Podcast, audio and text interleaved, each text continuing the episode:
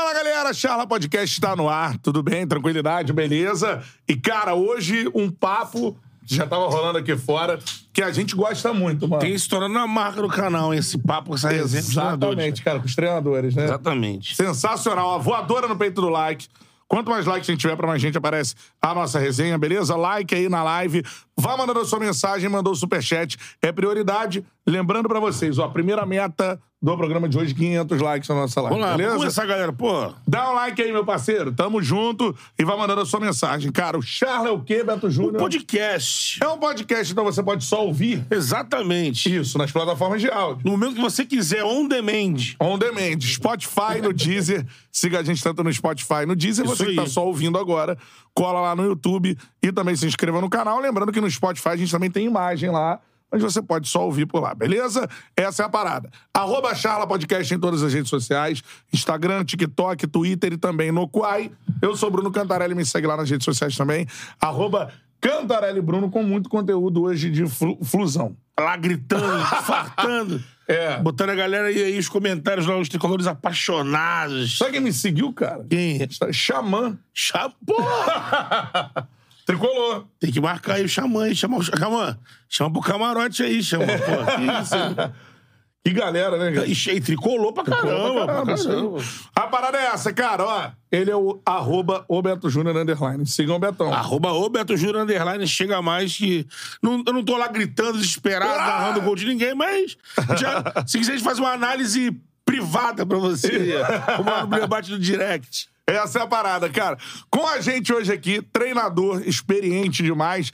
E mais do que isso, cara, e por isso que vai ser também uma charla tão envolvente, tão legal. Um estudioso do Pensa futebol. o futebol, né? pensa o futebol de uma forma Isso é diferente, um observador do que está acontecendo, É. sempre né, pensando no futebol brasileiro, como é que o futebol brasileiro tem que ser melhor jogado, melhor aproveitado dentro do nosso país, né? Exatamente, tá acontecendo muita coisa nessa função do treinador É. no Brasil. Então tem que se pensar muito. Palmas para o professor Ricardo Drubski com a gente aqui no Charla Podcast. Bem-vindo. Seja bem-vindo, professor. Que resenha. É, eu já fui muito vaiado, né? agora aplaudido. É uma das- aplausos. E ainda não falei nada, né? Vocês já estão aplaudindo. Talvez no final da, da nossa charla aí vocês vão jogar é pedra, né? Mas, mas tudo bem. Mas tá legal, tá legal. Obrigado. Muito feliz de estar aqui. Um, um, um canal, assim, é, muito expressivo, né? No, no Brasil e no futebol brasileiro, Obrigado, principalmente. professor. Então, assim, eu sei disso porque a minha assessoria fala de uma maneira muito carinhosa de vocês, né? Pô, Falou, Ricardo, temos que ir nesse lugar e tal. Eu falei, mas como é que vai? Não, tem que ir lá. Eu falei, poxa. Então, é, ele, eles fizeram muita propaganda e eu passei a acompanhar vocês e vejo que muita personalidade interessante que vem aqui. E eu, na minha humildade, né, me sinto muito orgulhoso de estar aqui. Muito obrigado pelo convite. Pra- Isso aí. Pra gente é uma honra a gente estar conversando aqui em off. É, eu lembro da sua passagem pelo Fluminense, né? E se falava nisso, que você era um cara inventivo, um cara que é, pensava, a gente já, na, na troca de ideia aqui, a gente já pode perceber isso. Primeiro, pra gente começar, queria que você falasse do momento da sua carreira. Como é que tá a sua carreira nesse momento? É, os próximos desafios, enfim, fala pra gente. Bom, eu, eu sou treinador por excelência desde sempre. Eu, com 23 anos, já estava na beira de campo. 23, 23 professor. anos, eu já estava dirigindo categoria de base. Assim que eu entrei para a universidade, no primeiro período, eu já dirigia o time, da uni- o time universitário, da UFMG, o time Legal. da Escola de Educação Física. Fui bicampeão universitário como treinador. É, então, assim, entrei para a escola falando, vou ser treinador de futebol. né? Eu ia assistir jogos no Mineirão, né, que sou mineiro de BH. E com 10, 12 anos, eu assistia um, um tempo na torcida do Atlético, outro tempo na torcida do Cruzeiro, para não me comprometer. Eu- porque eu queria ser treinador. Eu já- Vocação já mesmo. Apesar de ter corrido atrás da bola até meus 20, 22 anos, né? Futebol de várzea, futebol de salão, na época era futsal, era futebol de salão. Então, é, desde sempre sou treinador. Chegou num momento na minha carreira, minha carreira estava decolando mesmo como treinador, passei por grandes clubes. É, veio, vieram alguns tropeços, hum, é, principalmente no Atlético Mineiro, né? Que eu estava no time principal e fiquei muito pouco tempo.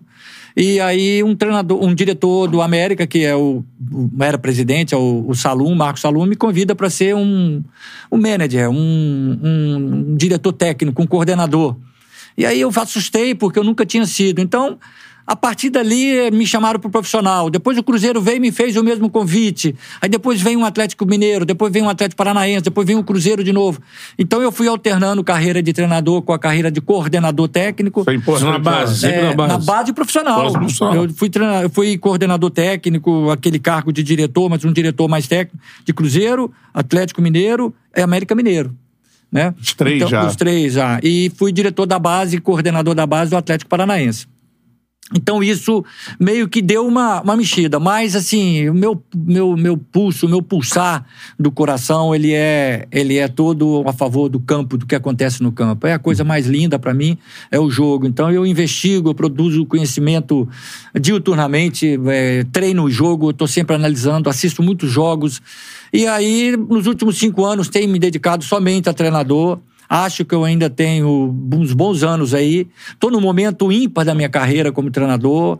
É, preciso dar esse salto, estou querendo dar esse salto para voltar a uma Série A do brasileiro. É o que eu quero. Né? Mas sabedor que se tiver que passar pela C e pela B por mais uns dois, três anos, vai ser com muito prazer também. Porque eu quero construir jogos. E construir jogos eu construo em qualquer categoria, em qualquer nível de futebol adulto, Sim. né? Qualquer nível. Então, assim, é claro que eu quero ter os melhores atletas, quero ter as, as melhores condições, mas para o prazer que eu sempre busco, que é construir bons jogos, jogos competentes, jogos com qualidade, eu consigo chegar bem perto daquilo que eu quero em muitos clubes. Então, eu quero e quero ver se eu consigo, nessa nova trajetória, né, é chegar a- a- ao topo do futebol brasileiro novamente, como eu acho que, que tenho condições de. O último clube meu foi o Betim. Passei pelo Floresta ano passado, Série C e Copa do Nordeste. Eh, O ano anterior passei pelo Tombense, Série C e, série, e Campeonato Mineiro. E o Betim eu disputei a divisão de acesso agora. Betim é uma cidade satélite de Belo Horizonte, né? um, um clube bem estruturado. Fizemos 21 jogos, chegamos no último jogo e poderíamos até segurar, ter, ter segurado, ter, ter terminado o empate. Levamos um gol no último lance do jogo, um gol de pênalti, aquela bola que pá, não ia entrar, bateu na mão, aquela coisa toda. E sofremos, perdemos o acesso. Então agora estamos aí naquela fase de retomada né, de, de mercado e, se Deus quiser, logo, logo aparece uma nova oportunidade e continuar em frente. Como é exatamente para essa situação de como formador de treinador também, não só como, como jogador, e aí serve as, divisões inferiores, a D e a C. Como é que tu, você enxerga é, essa disputa da C, é, o formato do acesso, tipo, de não ser um calendário garantido mais extenso, você acaba ficando fora em agosto, por exemplo, né?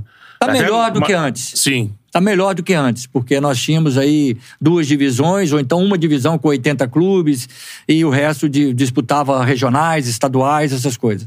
Na verdade, eh, Beto e Bruno, na verdade, todo mundo que está nos vendo, eu já falei, me manifestei algumas vezes. O campeonato estadual, o, o calendário com o campeonato estadual, ele está ferindo a evolução técnica do futebol brasileiro. Bom ponto. Entendeu? Eu, assim, eu não. Eu, eu, pô, e eu hoje dependo de um, campeonato, de um futebol do, do interior, do futebol de estadual, para poder ter o meu ganha-pão, para poder ter o meu local de trabalho. Mas eu falo isso porque, para mim, tá acima de tudo, tá a paixão pelo futebol, a paixão pelo jogo brasileiro, a paixão pelo, pelo que representa o futebol a nível nacional e mundial. Então, assim, é, é- é inconcebível você gastar cinco meses num campeonato estadual, onde, vou falar assim aleatoriamente, Flamengo, Botafogo, Fluminense, Grêmio, eh, Atlético Paranaense, Cruzeiro, Atlético, Bahia, tem que jogar com times infinitamente menores para provar que são bons. É, e- Isso não é e- competição. E a cobrança vem. Isso né? não é competição. Então, assim, isso não é, não é, não é produtivo. Então, eu acho que somos um país celeiro. Eu tenho a solução, assim, eu tenho a, possibilidade de, de, de, de de construir uma equação para isso aí. Nós somos um é, país celeiro, fabricante de atletas. Nós temos uma escola brasileira que é, é fantástica Sim. em termos de produção de habilidade, de, de arquivo motor, de técnica, essas coisas. Né? É, por que não os times B, como a Europa deita e rola com isso. Tá todo, time, todo país europeu tem time B, campeonato Sim. time B. Por que nós não temos as equipes B de uma maneira assim bem, bem produzida para disputar os estaduais, para fazer o compromisso do campeonato estadual? Das grandes camisas, né? E os brasileiros terem 10 meses, um mês de férias, um mês de pré-temporada, onde você teria ali, no- nos 10 meses de brasileiro, você teria ali a Copa do Brasil, teria ali a Sul-Americana e a Libertadores, e teria os nacionais, A, B, C, D, E, F, Então esticaria esses 10 meses para as divisões inferiores também. Para as divisões É. também. Esse Então, é fomento assim, do futebol nacional, o futebol né? de uma maneira geral. Sim, não existe sim. maneira de avaliar tecnicamente um clube, um time, senão consequência de jogos. Então, assim, torneios, torneios, torneios, Copa do Brasil, Libertadores e Sul-Americana tá ótimo. É, E sim. até estadual tá ótimo. Mas até os estaduais podem ser mexidos se nós tivermos um time B trabalhando. Então nós teríamos grandes elencos ou menores elencos nas- nos times principais dos clubes grandes, dos clubes que têm divisão brasileira, Eles divisão vão focar nacional, nas Copas né? e na Série A. E um time B que atenderia. É uma questão, na minha opinião, Bruno, de a gente assentar, a gente assentar e estar pronto para ser cortado um pouquinho na pele cada segmento do futebol e tomar decisões Sim. e tomar decisões. Então nós teríamos assim, eu estou dirigindo o time do Flamengo hoje. E eu tenho o time B do Flamengo disputando um estadual e alguma competição que a gente pode criar. Eu não vou sofrer queda de rendimento, porque eu tenho meus jogadores no time B que eu posso usar no time A aqui. Eu não preciso ter elenco de 40 jogadores, 38 jogadores, enchendo o vestiário, que é outro problema. Enche o vestiário, você não dá energia. Os, os treinadores estrangeiros estão vindo e falando coisas que a gente está acostumado. A gente, treinador brasileiro, precisamos ter elencos menores. É. Agora, por que são essas competições malucas? E nós estamos falando de um país continental. É isso, não tem Então, isso. o- os times que têm série nacional tinham que disputar basicamente o nacional. Uhum. E aí não precisava ter voo ofertado, que é outro custo. Pode ter voo de, de carreira, onde você tem uma semana para jogar. Então você viaja numa segunda para jogar na quarta. Então você poderia ter esse tipo de coisa. Então, é, é, é, é, Bruno e Beto, eu, eu vejo assim: é, a gente precisava equacionar o calendário. O calendário é, um calcanhar de Aquiles do futebol brasileiro dos E maiores. ele esmaga os menores, né? É, esmaga os menores. Agora, professor, você tem uma passagem, você já falou com a gente do seu início na base, né, e depois no, no profissional. Queria que você citasse, isso é sempre legal, assim, a gente perguntou isso pro Lisca também. Jogadores que estouraram que você teve é, na base, por exemplo, jogadores que viraram, né, que a gente diz, assim, que, que você treinou na base. Nossa Cita Senhora. vários aí, vai. É, assim, Gomes à sua goleiro. Gomes goleiro, Maxwell, que foi Barcelona, Ajax, lateral esquerdo. É, Gilberto Silva, que pra mim é um ícone, é, chegou pra mim com 20 anos pedindo pra fazer teste no América. Olha aí. Com 20 anos, vindo de Lagoa da Prata. E foi um negócio assim, né? E ele escreveu um negocinho no meu livro lá, um livro que ele foi capa na primeira edição do meu livro. Ele, ele falou, inclusive, essa é uma passagem bacana. Eu fui lá visitá-lo, depois que ele já estava no Arsenal da Ah, sim, Inglaterra, já é. tinha passado seleção e tudo. Pentacampeão já. É, já tinha sido. Aí eu isso. fui lá visitá-lo num É. baita, um baita apartamento, numa Pô, cidade, consagrado, um bairro nobre de Belo Horizonte, na rua Rio de Janeiro, ali, um lugar bacana. Aí ele me recebeu com toda a humildade que o Gilberto sempre teve, um cara, um gentleman. Esse cara é finérrimo. Aí eu cheguei sentindo aquele cheirinho de bife fritando lá, fui lá mais ou menos na hora do almoço, que eu levei a, a, a cópia do livro lá pra ele ver como é que era, pra ele me ceder o direito de usá-lo na capa da primeira edição. Aí eu cheguei e falei, Gilberto, pra eu entrar no apartamento, eu fiquei meio sem graça. Eu tropecei na, eu tropecei na, minha, na minha saliva. Aí eu falei assim, pô, falei, ah, professor, sou a mesma pessoa, tô com a mesma humildade. Falei, quem te viu e quem te vê, cara, e tal. Então, assim, Isso Gilberto é Silva foi, uma, foi uma, um ponto, assim, legal. O Guilherme, centroavante, que, Guilherme. que foi meu jogador, jogou no Corinthians, Aham. jogou no, no Cruzeiro, no Atlético. Nossa, são muitos, cara. No Atlético Paranaense. Fred, não? O Fred não foi meu jogador na base. As só, já depois. Só no profissional. É. É, mas muitos. O Palinha, eu fui preparador físico do Palinha, 10 do São Paulo. Caramba! Fui preparador físico do Palinha. Né? Então, assim, muitos jogadores passaram nas mãos da gente. O Diego Alves. que eu Diego era, Alves. Eu era coordenador técnico do Atlético Mineiro. Aham. E eu fui buscar numa leva só no Ribeirão Preto o Diego Alves, o Éder Luiz, o Zé do Galo, que é o Zé Volante, aham. Sim. é, Eduardo, que hoje é treinador do Coimbra, Eduardo Centroavante, era o mais novo de todos, ele veio pro Sub-17, os outros vieram pro Sub-20. E o Diego Alves eu me lembro muito bem, porque o Zé do Galo subiu o tal de. Ai, meu Deus. Um outro volante também canhoto, que jogou no Atlético. Subiu, e aí nós conversando lá na, na casa do Planalto da, da concentração do Atlético, e ele ansioso, o, o, o Diego Alves. Professor, eu tenho que subir também, professor. Eu falei, filhote, calma, rapaz. Tava o Bruno jogando titular no time do É Atlético. isso. Falei, calma, tem um garoto lá também, calma e tudo. E Ficou logo, pouco logo ele tempo, né? subiu também, então assim, a gente Também. vê a ansiedade. Aí muitos, muitos meninos, É. graças a Deus, trabalhei na base de grandes clubes, clubes gigantes, É. e vi coisas muito boas assim aparecendo. Não, isso é muito legal, porque a gente tem, né, tem diversos profissionais de futebol aqui e falando sobre isso, né? A mudança, assim. Porque pra você lá é um garoto naquele momento. Aí passam-se anos, você olha um grande ídolo e tudo mais. É, e O Maxwell, nós fomos Ah. fazer um torneio na Holanda, dois torneios, um na Holanda e um na Alemanha, sub-20, com o Cruzeiro. Maxwell era lateral esquerdo, No Cruzeiro. no Cruzeiro, isso 20 aí. anos, aí estourar a idade. E nós demos aquela luzinha pra ele, pra ele ir num torneio. e Vamos ver se a gente consegue vender ele lá. Por quê? Filipão já estava no Cruzeiro e estava usando um garoto de 18, o Alex, um volante. Então não ia usar. Então eu vou resumir muito essa história, que essa história tem muitas facetas. Chegou lá o Mr. Ben Haken, que era, foi treinador do Ajax, foi treinador do, do Real Madrid, seleção holandesa, ex-atleta, e que era um ídolo pra mim também, né? Que eu, a gente que tá sempre. Ele chega a mim na beira de campo e fala, Ricardo, falando em espanhol, né? Ricardo, me, me, me gostou muito o lugar do. Tá, tá. Eu falei, opa, beleza. E eu dei, um- incorporei um, um espírito de, de perna, né? De, de mais barrento. E falei, ah, mas a gente não tá aqui pra vender jogador, não. A gente tá aqui pra ganhar título e ganhar experiência. Não, muito bem, muito bem e tal. E aí acabou que eu fomos, fomos negociar. Então, depois de muito tempo, é, o, o Alvimar de Oliveira Costa, que era o vice-presidente na época, o Zezé Perrella era o presidente, o Alvimar Perrella, o vice, irmão dele. Aí a gente estava conversando, conversando, ele pegou, o, o, o Alvimar chegou, Ricardo, quem que é Maxwell? Me perguntou quem que era Maxwell. Eu falei, é um garoto de 20 anos, que Caramba. nós vamos emprestar para um time do interior de Minas, e porque o Filipão tá gostando mais do Alex, que era um garoto de seleção brasileira de base também e tal. Natural. Sim. O treinador Acontece. gosta mais dele do que aquele. Ele falou: precisamos vender. Aí eu, ele, eu peguei e falei assim: ó. Aí pegou: quanto você acha que vale, Ricardo? Eu falei: ah, um milhão. Eu vou dizer pra você: eu não era. Eu era treinador, poxa. É. Eu falei: um milhão. E eu não tava ali pondo preço com quem sabedor do que eu tava falando. E pra mim era um milhão de reais e tava bom demais, né? Eles pediram 5 milhões de dólares. E acabou que foi vendido por 3 milhões de dólares. Entendeu? Cash, é, clube pra clube, Ajax e coisa. E aí eu contei essa, essa, essa merdaiada toda aqui, desculpa a expressão. Nada. À vontade. É, é, é, pra poder falar, a carinha do Maxwell vindo comigo de avião, na volta, sentadinho do meu lado, falou, professor, e como é que vai ser e tal? Eles vão me dar 25 mil dólares por mês. Aí e ele ganhava 500 reais por mês. Essa Caraca. mudança da vida do e jogador. O contrato dele tinha vários gatilhos, né? Como a Europa faz há muitos anos, o Sim. Brasil tem clubes que fazem e tal. Gatilhos, se fizer tantos horas Metas, assim, né? assim, vai pra. É. E aí ele Ele chegou. ganhava 500 reais. É. Foi de cara pra ganhar 25 mil dólares. Exatamente. Além dos gatilhos. Olha que coisa linda também. Uma Tem que ser muito bem assessorado, né? Porque Não, e, cara- e o Maxwell que se tornou é, na lista de jogadores É. com mais títulos na história do futebol.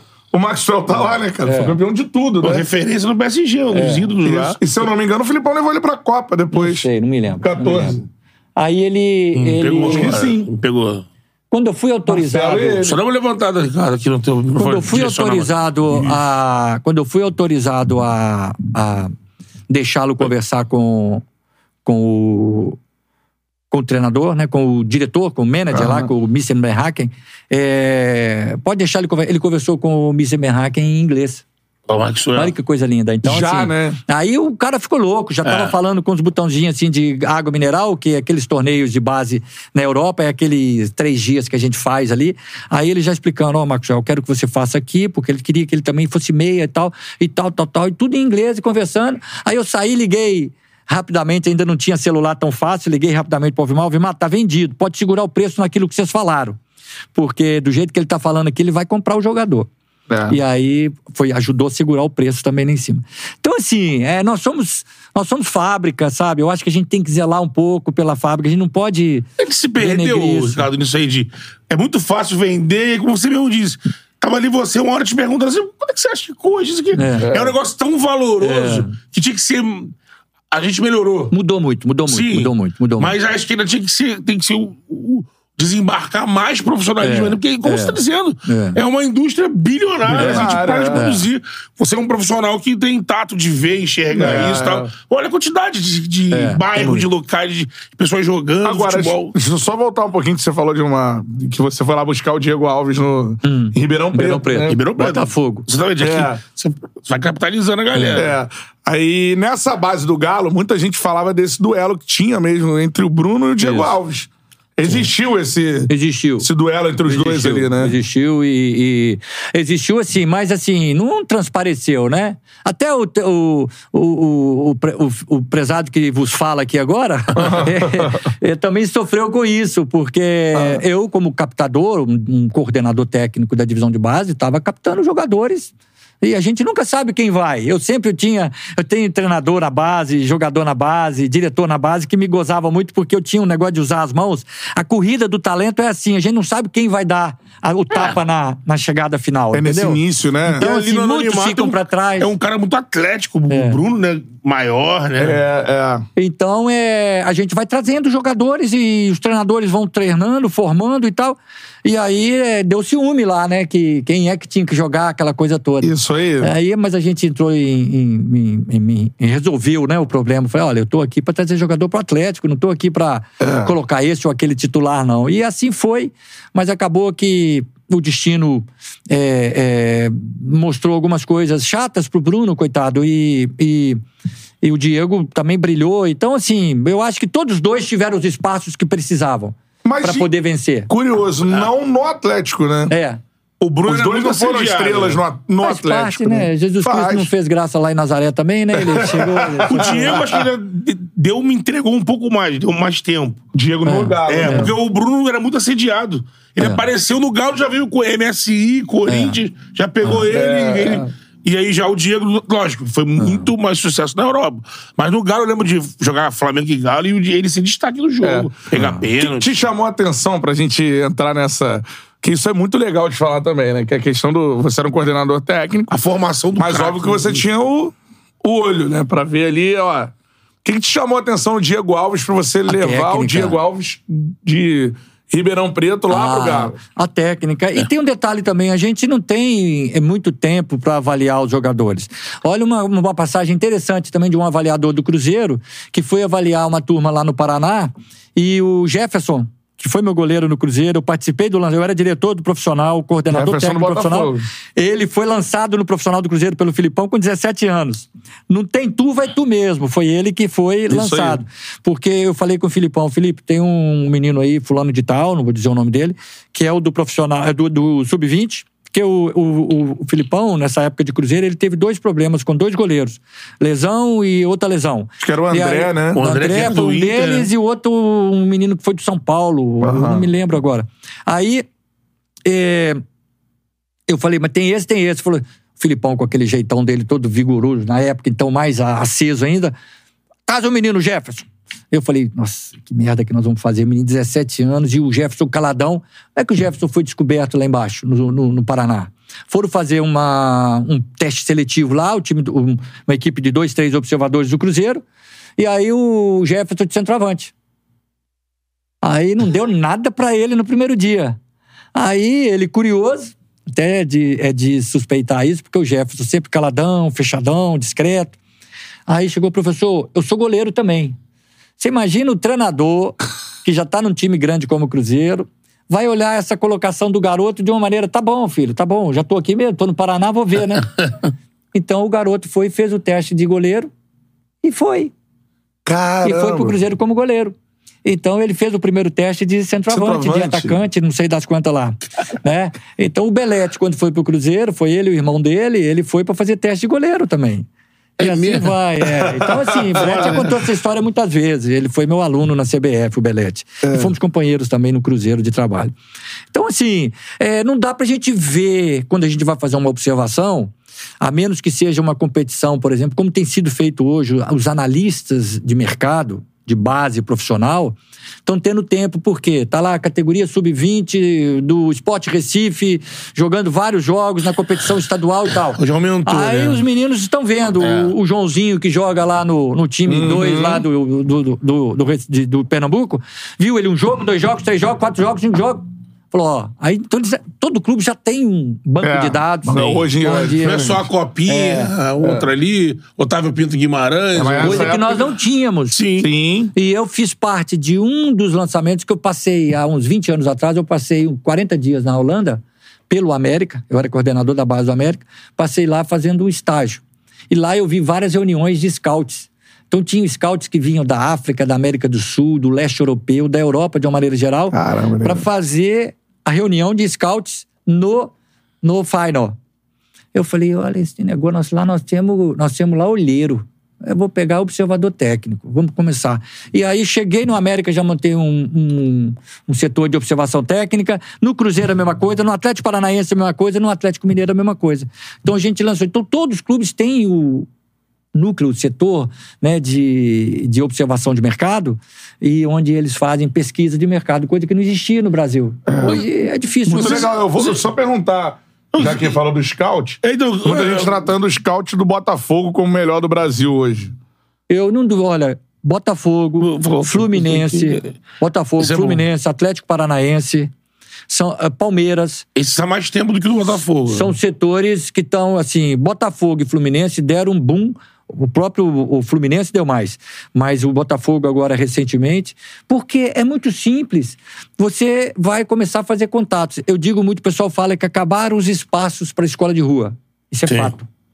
Isso é fato. Eu batia bola com meus 15 anos, 16 anos, 12 anos, 10 anos, na rua, no asfalto, no É. asfalto e no, no calçadão. O movimento urbano tá acabado. Então, acabou. isso. Mas o conceito de escola brasileira permanece vivão. Nasce ainda muita gente carente, onde a saída é a droga ou o esporte. E nós temos muitos observadores. Ao contrário do que era antigamente, eu trabalhei no Boston City como manager, um ano agora, que é lá de Manhuaçu, é uma sede do Boston eu- é- é- é americano. E Esse projeto aí, pouca gente tem falado. É, é eu interessante. acho- trabalhei um ano lá, um projeto fantástico. Aí eu trabalhei lá e nós pegamos um garoto de oito anos, no interior da Bahia, um meiazinho, Pedro. Ele tá já há um ano e meio, dois, no Palmeiras. Levamos ele pro Palmeiras. Quem é, onde é que esse menino jogou pra gente ver? Ninguém. A rede social, que a gente está vendo aqui Também, hoje, né? a rede social põe um videozinho, já vai muita gente. Então nós perdemos espaço, mas continuando, continuamos tendo praticante. Temos o futsal, temos a mídia social e temos o número de observadores, porque não, não tem como nascer um menino no Maranhão, no Piauí, no Amazonas, e não ser, se for realmente talento, talento, comunicado no Flamengo, no São Paulo, no Corinthians, no Atlético, no Cruzeiro, no Grêmio, no Inter. Chega, né? Tem uma Chega. rede de. Vai chegar. Então a rede hoje é muito mais. É. Muito mais. Então, assim, nós continuamos sendo escola, continuamos sendo fábrica de talentos, mas eu acho que com alguns defeitos de fábrica, nós precisamos dar uma qualificada. Agora, só pra citar, quais clubes, então, você falou? Botafogo. É, o que eu acho assim, Botafogo e Fluminense deram um boom nos últimos anos. O Fluminense um pouquinho mais, os garotos de Xerém já vieram já há Ah, mais uma tempo. captação já na- na base, Já né? na base, é. Porque o Botafogo chama atenção agora pela É. montagem do time, que é o líder do, do brasileiro, que muitos É. jogadores ninguém conhecia e. Pois é, e na base também o Adrielson, Botafogo também está fazendo coisas boas, mas é, é, a gente precisa ver o trabalho do Botafogo em três, quatro anos. Pra gente ver se vai continuar com a mesma captação. Porque o grande problema que eu acho no futebol brasileiro, ou um dos, né? É a troca de profissionais que a gente tem. Daqui a pouco, os melhores de captadores do, do Botafogo vão pro Palmeiras. Aí tira do Palmeiras vai pra cá. Então, assim, a gente precisa ver o Botafogo ao longo, ao longo do tempo. Realmente, o Botafogo fez um. Mas nós estávamos aqui antes com um botafoguense, que eu ainda não sei o nome dele. Os Paulinho. Ah, ah, Paulinho, antes, do, antes da nossa charla aqui. E nós estávamos um pessoal aqui. Eu não, eu não, porque eu não conheço ele direito, eu não vou brincar com ele, sei lá se o cara é bravo, sei lá. Né? Mas o, vocês aqui estavam brincando com eles, negócio de Botafogo. Quer dizer, o Botafogo ainda não bateu para ficar. Então, nós já estamos com O Laje ajudou essa impressão Então, nós temos que ter. Nós temos que ter calma com isso que a gente está vendo agora, assim, a nível de, de formação, a nível de revelação de jogadores.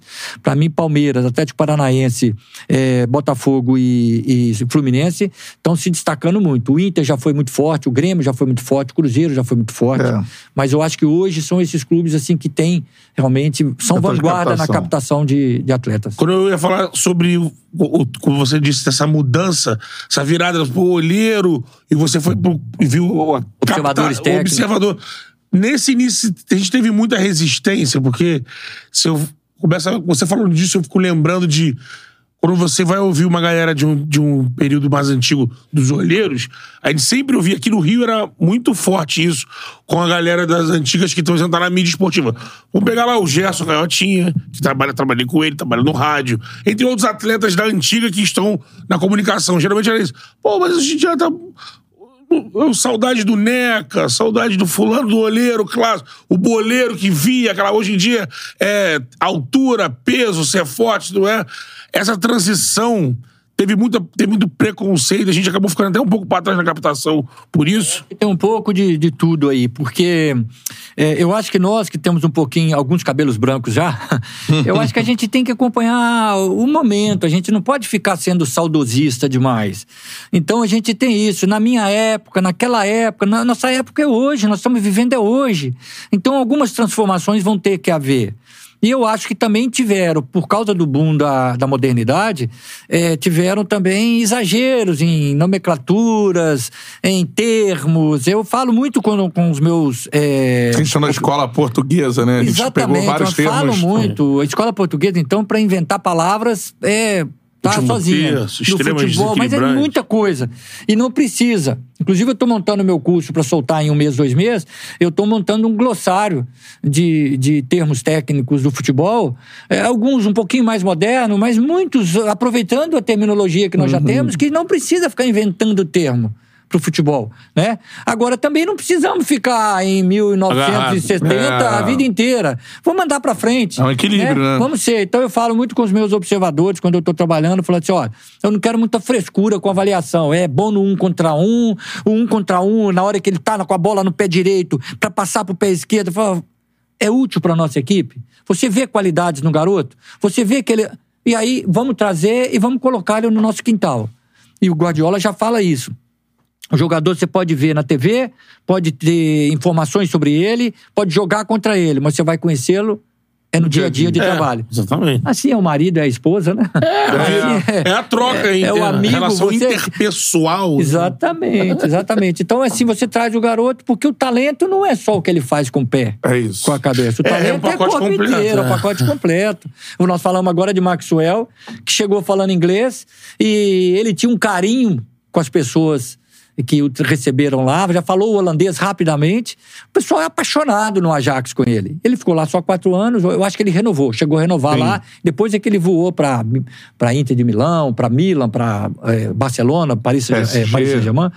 Então, então a gente vê o quê? A- a maneira como ele se desprendeu no relacionamento para lidar com as pessoas, então isso faz muita diferença. Mas, mas o Maxwell, o Maxwell, infelizmente, ainda é exceção, né? É, é muita exceção. Chegar, chegar assim, Muita dominando exceção. língua, É, é. com uma Muita clareza exceção. de ideia. Muita. Infelizmente, digo infelizmente, porque é o reflexo do social. Você mesmo falou, né?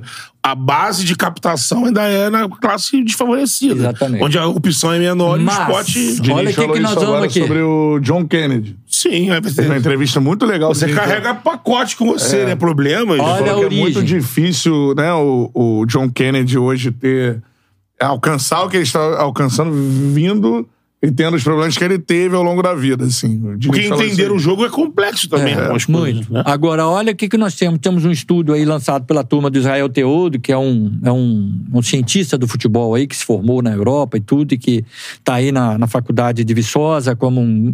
É um grande ícone aí, um cara muito fera. Ele tá, tá aí- Viçosa é uma referência É. pro pensamento do É, futebol brasileiro. é, né? e, e ele é o, e ele é o comandante disso aí. Então, o Israel Teodo tem literatura escrita com grandes portugueses aí do, do mundo científico também, do futebol. Então, eles fizeram um estudo da origem dos craques de Série A e B do brasileiro desde 2003. 2003 e 2019. Porra. Então, assim, de onde vieram esses jogadores que estão hoje na Série A e B do brasileiro de 2003 a 2019? E era- pegaram os que eram escolhidos o craque do campeonato. Não, pegaram Não, os, todos, os elencos, os elencos, de os elencos, tá, elencos. tá. Então, assim, pegaram os times de Série A e B de 2003 até 2019, a origem. Primeiro estado, São Paulo. Segundo, Rio de Janeiro, Rio Grande do Sul, Minas Gerais, Bahia. Pô, Então, o assim, Nordeste tá na. mudou. na frente. então, assim, nós temos o John, o, o, Kennedy. o Kennedy que você falou, o, o John, o, o menino do, do Fluminense que você John falou. Kennedy. John John Kennedy. Kennedy. O John Kennedy. é, a origem dele continua sendo humilde, mas o, o ambiente de formação dele é de alto nível. Ele tá entendeu? no Fluminense. Então é lógico que o menino não vai. Ah, o clube, o Fluminense, o Flamengo, o Atlético, o Grêmio, enfim, vão tirar o jogador de uma condição, condição so- social econômica eh, desfavorecida e fazê-lo virar um, um grande intelectual da vida. Nem, até porque não é esse o Não é a objetivo. função do clube. É, mas é, o que eu quero dizer é o seguinte: a, o perfil de formação para ele é melhor. Então, as melhores condições. Olha quanta coisa a gente quebra nisso. É, a gente tem na cabeça que o cara, para ser bom jogador, e aí nós vamos entrar naquele do que você falou aí do, do, do canhota e tal. É, ah, aquele fulano de tal. Ah, Nós temos na cabeça, o nosso imaginário nos traz que temos que jogar com os pés descalços no chão esburacado. Mentira. É, tem essa herança, A vamos dizer seleção assim. alemã que, que ganhou a Copa do Mundo 2014. A seleção alemã, ele teve meninos que começaram no chão com o pé descalço. Primeiro que treinar descalço na Alemanha naquela neve, é, não tem, né? Então lá não tem nem outdoor, tem só ambiente indoor. Indoor. Né? Então, é, é, eles treinaram o quê? Eles treinaram o perfil de escola brasileira, que é o movimento, movimentação, esquema motor, construção de esquema motor. Então é isso que é a riqueza da escola brasileira, mas não necessariamente sem calçado e não necessariamente É. na rua e no campo esburacado. Então, se nós dermos campos de qualidade para o garoto de oito anos, como eu falei do Pedro aqui, que tá lá no Palmeiras já treinando em campinho bom e tudo, ao contrário do que ele estava treinando na Bahia. Ele vai ser craque do mesmo jeito e até com melhores condições. Então, esse estudo vem provar que a origem dos jogadores mais qualificados brasileiros estão sendo nos grandes centros de desenvolvimento do futebol. Então, nós temos que qualificar futebol no Brasil para que nós consigamos ter um número cada vez maior de jogadores que se formam na grama, jogadores que se formam calçadinhos com uma chuteirinha que dá para jogar, jogadores que tenham treinadores, formadores com qualidade para formar. Isso é tratado assim de forma. vai. Ainda isso você pegou perfeito, Ricardo. Exatamente. Que isso ainda é tratado meio que de forma pejorativa. Sim. Ah, lá, tá bem, né? Tá treinando ali todo bonitinho. Exatamente. Meiãozinho bonitinho. Futebol craque veio do co- cognitivo e aguçado por causa do buraco, a bola Mentira, dura, o, o paralelepípedo, o dedo estourado. Isso é uma cultura mesmo na Nós não cabeça. tínhamos aí. carne, tinha que Verdade. comer arroz com feijão mesmo, puro. Então nós vamos, não tem campo sem buraco, vamos usar o campo com buraco. Era assim porque na Não é, época porque era assim. É. Agora, vamos treinar. O Neymar. O Neymar jogou em campo esburacado, gente? Não. Sim, sim. É. Ele, com 10 anos, ele tava no Santos. E é o Neymar, cara. É o maior craque do é futebol brasileiro. né? Então, assim, é, são paradigmas que a gente tem que quebrar. Então, assim, eu sou um camarada, um coroa de 60 anos e que eu vivo o futebol de hoje. Sim. Porra, tem muitas saudades do que já passou. Mas ficou só na saudade. Eu quero, meu time joga de uma maneira moderna, meu time joga pra frente, meu time joga com conceito, com fundamento, com qualidade. É, essa, é isso que nós temos que fazer, viver o dia de hoje. Muito legal. tem que pendurar a chuteira realmente, vai criar galinha, vai fazer É, qualquer coisa. agora, eu, eu vou te perguntar, por futebol de qualidade, a gente já tava falando aqui fora do ar. Aí você falou uma frase, eu queria que você repetisse no ar também. Fernando Diniz. Né? Porque agora é o técnico que acaba de colocar o Fluminense pela segunda vez na história do Fluminense na final da Libertadores, após 15 anos, né? E é o, pra mim, é o técnico, o único técnico que joga nesse estilo no Brasil, não sei se eu tô errado, É, no mundo. e mais, no mundo. É, no mundo. O Fernando estilo Diniz, de é, Diniz é único no mundo. É, se tem alguma coisa, tá escondido lá na África, na Ásia, em algum país lá que a gente não viu ainda, não tem internet, não chegou lá ainda, então não mostraram pra gente. Mas o jogo que o, que o, que o Fernando tá jogando é um jogo muito peculiar. É, É muito peculiar. quase uma criação dele. Então, assim. é, é uma criação dele. E outra coisa, eu aconselho aos treinadores É brasileiros a não, não se aventurarem a fazer de qualquer. achando É. que é atacar Se- de montão e defender de bololô. Não é isso. É, se é algo muito autoral, é do cara. Eu né? já enfrentei o Fernando Diniz há 15 anos atrás. Ele já tinha o Oeste jogando com muita Aham. qualidade, depois o Aldax, depois não sei o quê, não sei o quê, não sei o quê. E então ele vem trabalhando isso. Eu conversei muito com o Eduardo Barros, que é o auxiliar direto dele. E eu gosto muito do Eduardo. Gosto muito do Fernando também, a gente se dá muito bem, mas é, o Fernando virou uma estrela agora, fica difícil chegar perto dele. né? Então, é. Mas eu, eu conversando com o Eduardo, o Eduardo. Porque a gente tem o grupo de instrutores da CBF. Então a gente falando, o pessoal falando, é, eu dou umas aulinhas na CBF de vez em quando, aí eu faço, costumo fazer uma mesa redonda lá com 50, 60 alunos, todos, muitos treinadores. Vamos falar hoje sobre o jogo Diniz. Como é que é isso? Aí tem, tem dúvidas, tem críticas, tem é, paixões, tem de tudo. Eu falo, ah, então, então o jogo do Diniz é isso. Eu gosto de, de fomentar esse tipo Sim. de discussão. Então eu falei com o Eduardo, Eduardo, cara, eu não tô conseguindo, assim, nós não podemos vender para a escola brasileira esse modelo de jogo do Diniz. Falou, Ricardo, é uma gestão do caos. O nosso amigo Fernando Diniz, ele faz uma gestão ímpar, ou seja, ele faz a gestão do caos. O time dele, vamos analisar o time do Diniz de Vamos duas lá. formas. Ele, ó, atacando, ele aglomera muito bom. para a superioridade numérica. Isso. Jogo apoiado, que é um jogo de toques curtos e, E sequenciais. explica pra, eu E de gosto de explicar né? pra audiência, assim, porque a gente. O que, que é jogo apoiado? Jogo apoiar, apoio. Um jogador apoia o outro na construção de jogadas. Então, quando você tem um time ou um grupo de jogadores que estão apoiando, o jogo é um jogo apoiado. Eu apoio com aproximação. Isso é escola brasileira. Pegou, tocou, recebeu, passou. Isso é escola brasileira. Quem dos mais perebas aos mais craques no, no Brasil não, não, não jogou uma pelada? Toma aqui, não tá comigo mais não, pega aqui, agora é com Dois você e tal. toques, isso. E já vem, então todo mundo gosta dessa. Então isso vem da nossa origem, da troca de passes. É em progressão, Tanto é que né? o Brasil antes era um time do toque de bola Isso. e do craque brasileiro. Hoje é o time só do craque brasileiro, porque nós perdemos o toque de bola. Isso. Nós não temos tempo para começar. E não- a culpa não é do jogador, não é do treinador. É isso a culpa é também essa da culpa torcida, porque se a gente troca 10 passes, o torcedor tá vaiando, É. quer que essa bola vai para frente rápido, e assim nós temos feito. Né? Então o Diniz, é, é para falar aquela frase, Isso. não, não vou acabar o programa e não vou falar a frase que você está querendo ouvir. Ele não é só a luz no fundo do túnel para nós, treinadores, nós, futebol brasileiro. Ele é o túnel todo iluminado. E quem vem ao Rio de Janeiro, estou aproveitando minha filha que está aqui comigo, que a gente passou por uma meia dúzia de grandes túneis aqui. Ele falou: Nossa, esse túnel é grande demais e tal. É, túneis bonitos, né? Então ele é a luz de um túnel longo do futebol brasileiro para nós todos. Então ele pode ser essa, essa âncora. Não quero responsabilizá-lo muito, azar é dele, quem mandou ele ter sucesso, né? Ele tá, tá lá, mas assim, ele é essa luz que tá brilhando para nós. Mas dá pra Agora, copiar? ah, pois, atenção. É, Atenção. É, foi a minha, a minha, o, meu, o meu movimento no grupo de, de coordenadores lá, de instrutores da CBF. Falei, gente, nós precisamos, o Diniz ou o Barros, eles têm que vir no grupo para nos explicar o que, é que eles estão fazendo.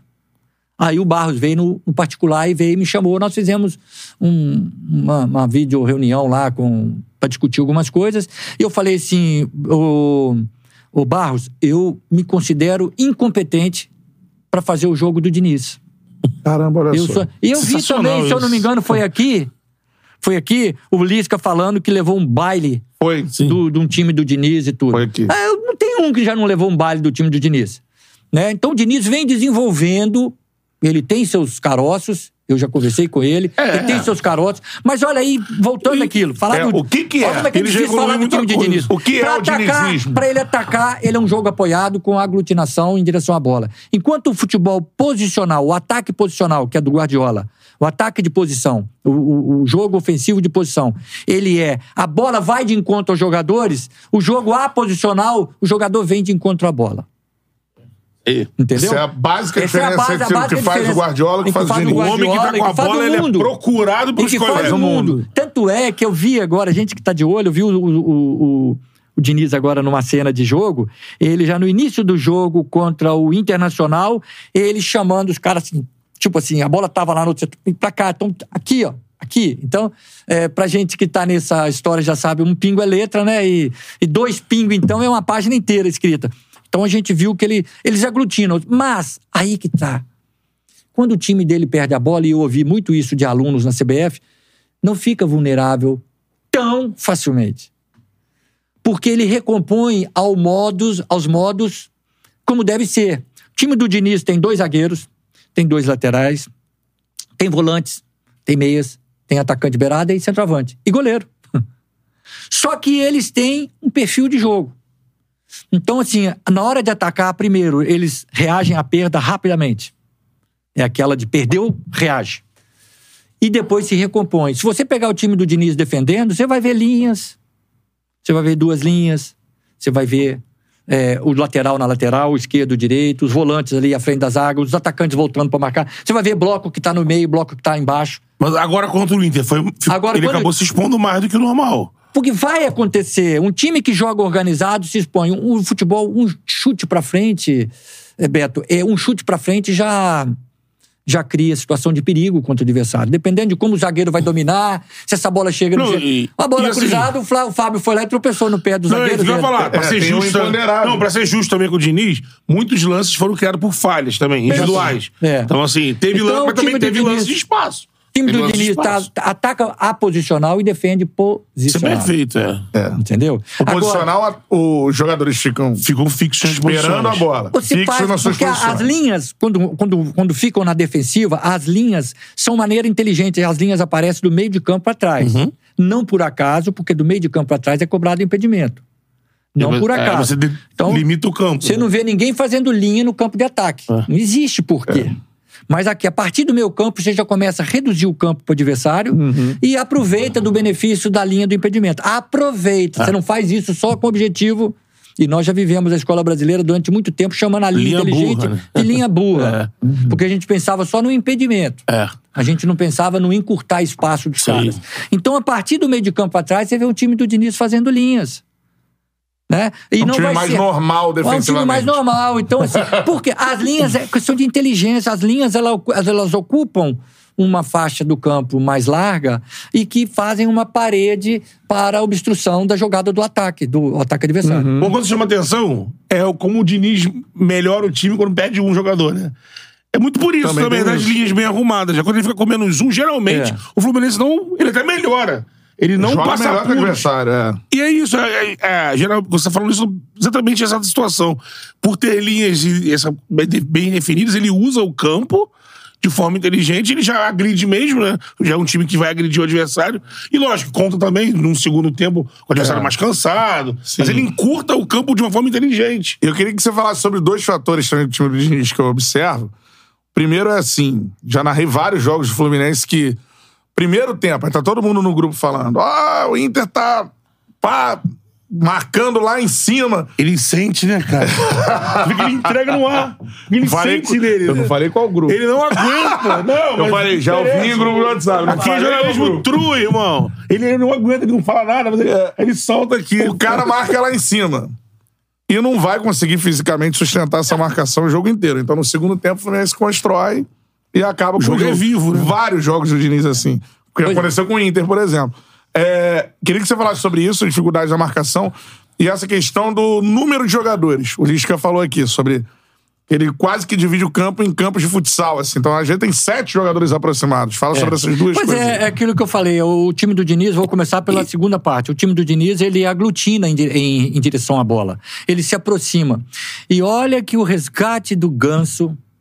O Ganso estava jogando posicionado na função de 10, de um futebol posicional. Então ele tinha mais espaços entre eles, os companheiros. Então estava sofrendo. O jogador fica um pouco solto. Com a aglutinação dos jogadores, jogadores como Ganso e como Marcelo, Isso. principalmente, se sentem mais fácil. São geniais É. com a bola no pé. curto e os espaço. pa- Olha, pra mim o Ganso, principalmente o Ganso, que o Marcelo chegou ontem, o Marcelo tem, na minha visão, a história dele de Real Madrid só. É, sim. Só, É, só- só, né? Então eu tenho história dele de Real Madrid. Mas no Fluminense eu já tenho dois anos de Ganso e eu tenho visto o Ganso, assim, ninguém mais questionou a importância do Ganso. Então ele foi muito beneficiado por esse jogo aposicional, por esse ataque aposicional do De Fluminense. aproximação. Ele faz passes geniais. É, aproveita o melhor dele. Então, de meio toque na bola, ele não precisa de dois toques na bola para poder fazer. Ele acha os companheiros de três dedos e tudo. Então, todos passes de muito efeito, de muita. Então, tem jogadores que estão nadando de braçada ali. Então, isso é, é um ponto de, de, de- da aproximação. É uma maneira que o, que o Diniz se vê. é, foi construindo de criar superioridade numérica, aglutinar o time ou parte do time numa região do campo e fazer a coisa acontecer. Induzir o adversário, É. né? E traz vindo de- um lado, eu viro. Porque se o adversário ficar só com jogadores re- re- é, regularmente é, da posição que eles frequentam, eles vão ficar com uma inferioridade numérica muito grande. Aí vai virar quase que um bobinho, quase que uma rodinha. Vira, vira. Então o time vem todo Vem pra todo, cá. é. Né? Essa questão do primeiro É, é tempo e segundo, é, na minha visão, assim, nós ainda não aprendemos a fazer futebol, jogo de pressão. Nós ainda precisamos melhorar muito. Primeiro que a pressão não é um princípio de jogo em que você precisa fazer ele o jogo inteiro. Você pode marcar a pressão para mostrar um pouquinho de agressividade e aproveitar a fragilidade, incompetência da equipe adversária de sair com a bola lá de trás. E pode recuar a linha média também, onde você está com um bloco mais condensado e vai criar uma força de marcação também muito grande. Linha média, não estou dizendo linha de expectativa lá atrás, meio de campo atrás, não. Linha média, ali na intermediária ofensiva. Então, assim, a gente tem feito correria que não é a mesma coisa de pressão. Então, por isso, e outra coisa, o marcação-pressão dos times brasileiros, assim como outros princípios, outros conceitos táticos, não está tão arraigado na nossa forma de jogar. O time começa a perder ou começa a ganhar, o comportamento anímico nosso já é outro, porque nós culturalmente não estamos com um jogo tático coletivo bem desenhado. Exatamente. Nós estamos sofrendo ainda. Nós não temos. A equipe brasileira hoje que entra em campo e, e faz. E assim, já tem a expectativa de favoritismo. Eu diria para vocês que hoje é Palmeiras e Fluminense chegando. E o Palmeiras. Fluminense e Diniz chegando. É, e- Os outros, ninguém garante vitória de time nenhum brasileiro. Palmeiras olha muito o bando de pragmático, craque que cada time tem. É. Então nós não temos cultura tática de jogo coletivo. mas também é trabalho E- muito picotado, né? Muitos. Muito. Então os jogos ficam muito alternados. Eu costumo dizer, até para os jogadores meus. Eu falo, galera, se tiver- levar um gol, vamos continuar jogando da mesma forma. E tal, e, e insisto, né? Não é só simplesmente falar, a gente treina, a gente dá argumentos, essa coisa toda. Mas porque a gente sai do. do da, da, da, da da maneira de armada de jogar para o jeito solto do brasileiro jogar muito rapidamente. Tem jogador eh, internacional que é, um- é uma faceta um pouquinho diferente disso aí. Tem jogador que vem do mundo do- do- dos países aí, que já fizeram carreira importante, em que chegam aqui e falam: ah, agora tô no Brasil, deixa eu jogar mais tranquilo. Já não tem a mesma responsabilidade tática que tinha lá, de cumprimento, de fazer o vai fazer o vem. Hoje, até hoje, a gente fala que atacante tem que só atacar, porque senão ele fica cansado. Sendo que o futebol mundial tá mostrando que tem todo mundo tá lá, tacar e tacar. Não é questão de É trazer quantidade, né? Pô, você vai pôr meu atacante pra marcar? Ele, não, é porque se se ele ficar lá, ele não tá com ninguém. Ele tem que tá, do porque jogo, O jogo né? tá aqui. Isso Entendeu? ainda é muito grande. E, ah, hoje nós temos cinco substituições, você substitui a metade. Então, assim, essa questão da marcação-pressão não é questão dos times que jogam contra o Diniz. É, nós não temos ainda uma consolidação dos nossos princípios táticos, sabe? E eu quero aproveitar Diniz, porque senão daqui a pouco eu, eu falo isso até é, é, nas minhas aulas e no meu curso eu tô colocando alguma coisa sobre o jogo Diniz, do Diniz, e eu falo assim, ó, espero que o Diniz não fique muito chateado com o que eu tô falando, que é o que eu tô podendo ver. Sim. É o que eu tô conseguindo ver. E se eu tô mentindo ou não, se eu tô fazendo coisa. Azar é dele. Ele tá na mídia. Se ele tivesse num time do interior de São Paulo lá, jogando só aqui Ninguém vai analisar o jogo eu dele. não tava. Então eu tô tentando analisar, até porque vocês me perguntaram. É. Eu não ofereci nenhuma opção pra vocês de falar de Diniz aqui. Eu espero que o Diniz não fique com raivinha, que ele fique na dele, continue ganhando lá, porque nós precisamos muito dele, acesão, ligadão. E aproveitando isso, o. Diniz, ele além de ser o finalista da Libertadores contra o Boca, ele é o técnico da seleção brasileira. É, então, assim, nada mais justo do que debater Tomara os... que assim seja, que assim permaneça. Tomara. É, eu, eu acho que essa história Ainda de tá cedo. Ancelotti... mas Ainda é- tá cedo, ainda tá cedo. Vamos, tá pagar cedo, pra ver lá... Dois cocos que levar aí já. É, tem isso. Mas você acha que ele mundo. consegue... Como você, você que pensa o jogo, agora você vai analisar o Diniz na seleção, com as suas é, especiali- especificações. Na seleção, se encontra mês a mês, aquela coisa. é. Você imagina que ele consegue co- dar essa canetada do estilo dele também lá? Eu acho que sim, eu acho que sim. Eu fiz uma pergunta quando eu fiz a licença Pro, fiz uma pergunta pro Tite, que foi dar uma resenha pra gente lá, num, isso há dois anos atrás, três, três anos atrás ou quatro. E eu, além de ser instrutor da CBF, que fui 15 anos e sou um dos, dos um dos que lançou o curso. Eu estive no, no momento inicial, no pontapé inicial do lançamento da, da EBF, da, que hoje é a, a CBF Academy. Que falar sobre isso né? também. Então, é, eu, eu assim, fiz o curso também da Pro, que eu quis Sim. fazer.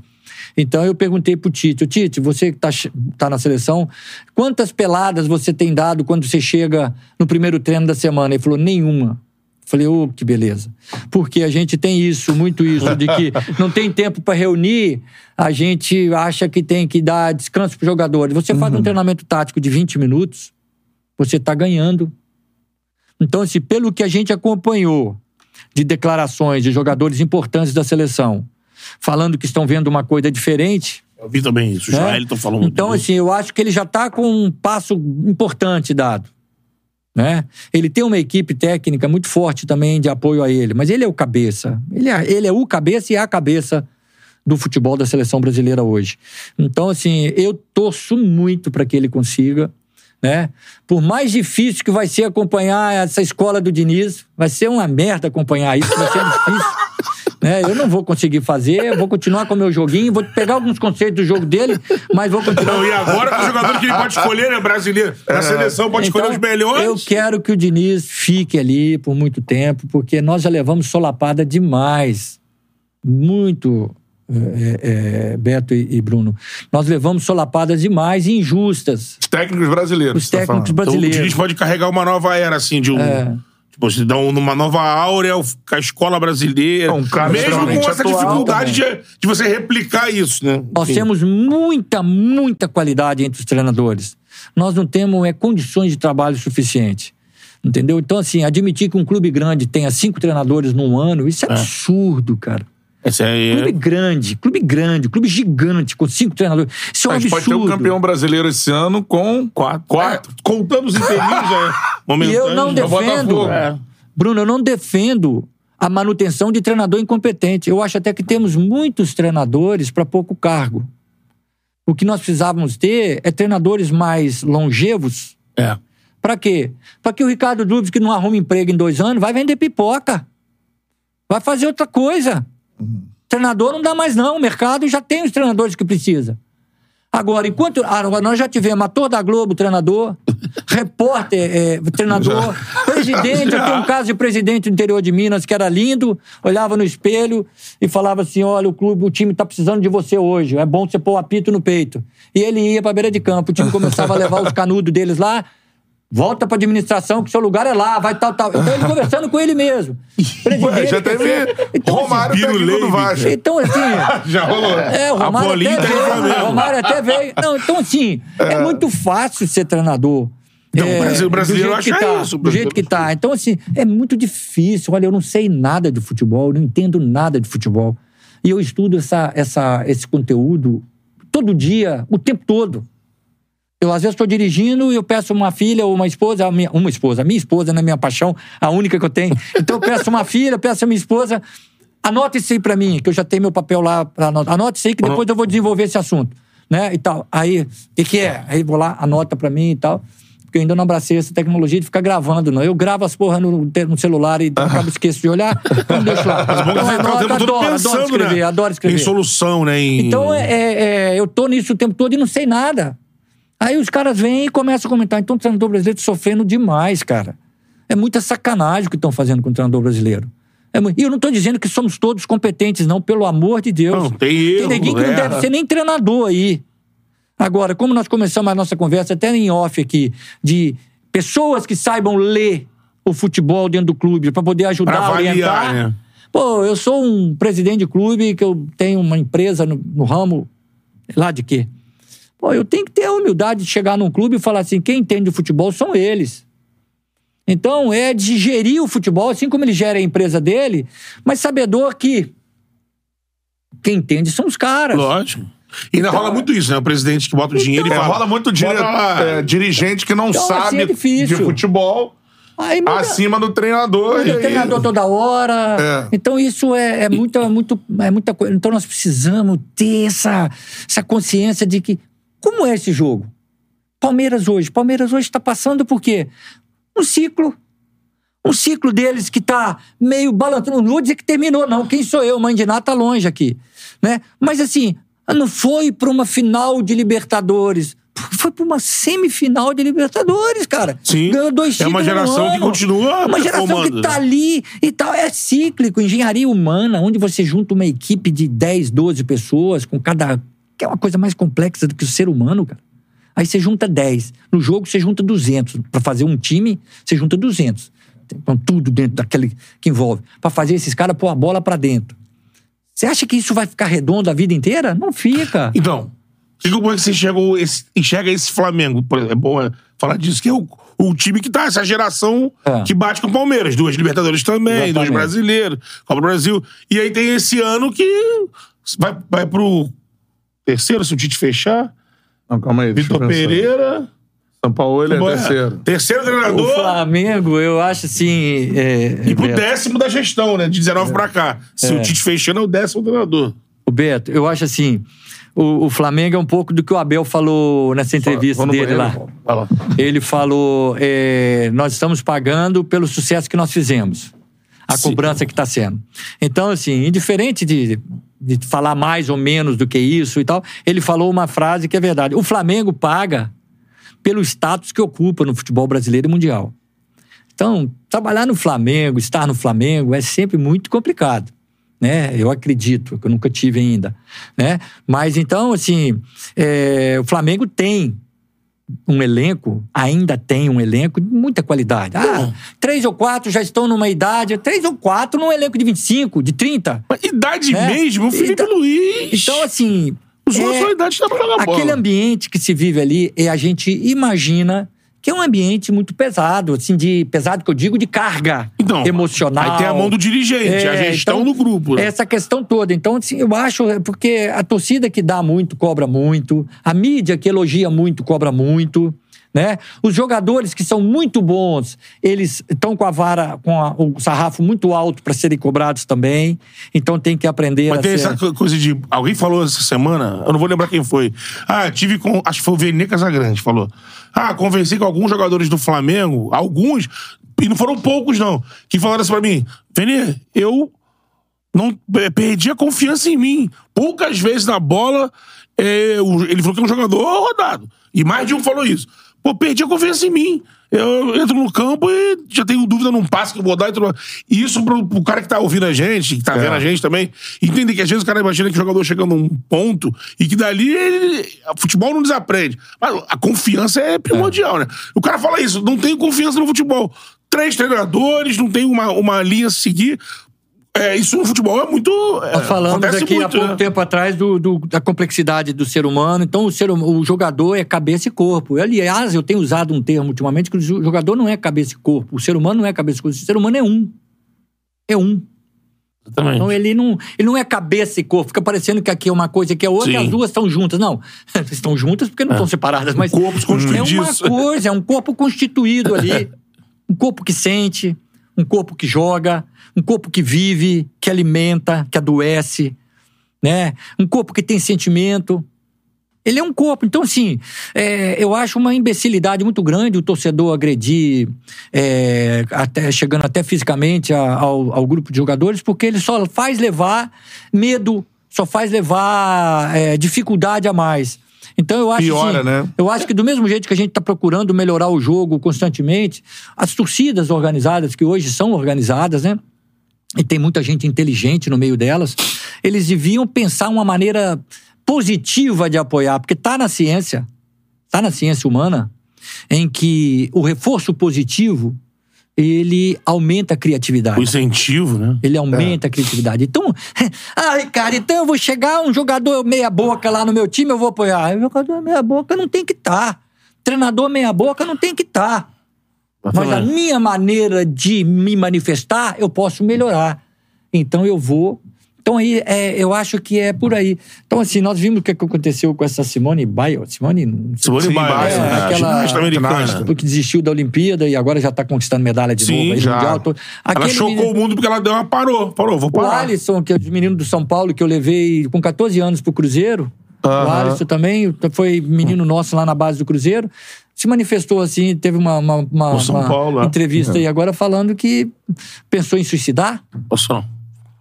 Então, assim, é do nada. É, é lógico que tem a A crise. gente teve agora a Valeuska, né? Que parece Sim. que. Parece que foi. Então, assim. a- E ela é consagrada, né? Tudo, É, medalha de é. ouro. E tem, e tem assim, é, eu vejo assim, o, A cabeça do a jogador, cabeça né? do ser humano, ela é cheia de mistérios.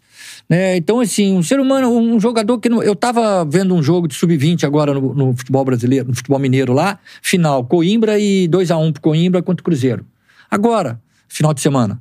Aí encontrei com a turma do Cruzeiro lá, o Zé Ricardo, o, Aham. o Eiras, que é o preparador físico dele, o Paulo Tuori, aquela turma toda com quem eu já, já me relaciono há muito tempo e vim conversando. Pô, saindo com o. O, o, o, me chama o, o Zé Ricardo chegou ontem no Cruzeiro, pô. Ele não deve nem conhecer os jogadores. A torcida que tava lá, que tava uma galerinha bacana lá pra assistir a final do Mineiro, né? Lá no, no CT do Coimbra, que é muito bonito, por sinal. Tava lá e é, é, os caras, pô, Zé, vem cá, vem cá, vem cá. Falou, pode dizer o que foi? Não. Vem cá, pô, não, é fu- futebol é isso, Cruzeiro é aquilo. Fazendo uma pressão, o cara É, chegou ontem, cara. é. Vem- o, que, o que que isso vai somar? É uma necessidade de Pra ele afirmação. melhorar lá, sabe? É, então, assim, eu acho é. que a gente precisa melhorar esse assédio que a gente faz. Continue vibrando pelas suas cores, pelos seus símbolos de clube, pelos seus craques, pelos seus ídolos, né? Mas é, vamos tirar um pouco mais. Então, assim, aquela frase antiga do, do escritor que fala que o futebol é o ópio da sociedade, Felipe, então, eu acho que está chegando em proporções até piores, né? Que a gente está é. descarregando tudo ali. Então, é difícil, é difícil. Desabafando, né? Agora, é isso nós entramos num ponto que eu acho interessante. Para tudo tem solução, na minha maneira de ver. O Tite é a solução? A gente precisa, eu não tenho dúvida. Por esse lado emocional? Do lado emocional, competência técnica, ele vai, ele vai clarear o vestiário. Os, os jogadores adoram o Tite. pô. Isso não é de hoje, não. É de todos os clubes que ele trabalhou. Você pega o número de jogadores que tiveram problema com o Tite, é zero. É meio. É um, dois. E o cara é multicampeão. Então eu acho que vai ter sucesso lá. Mas.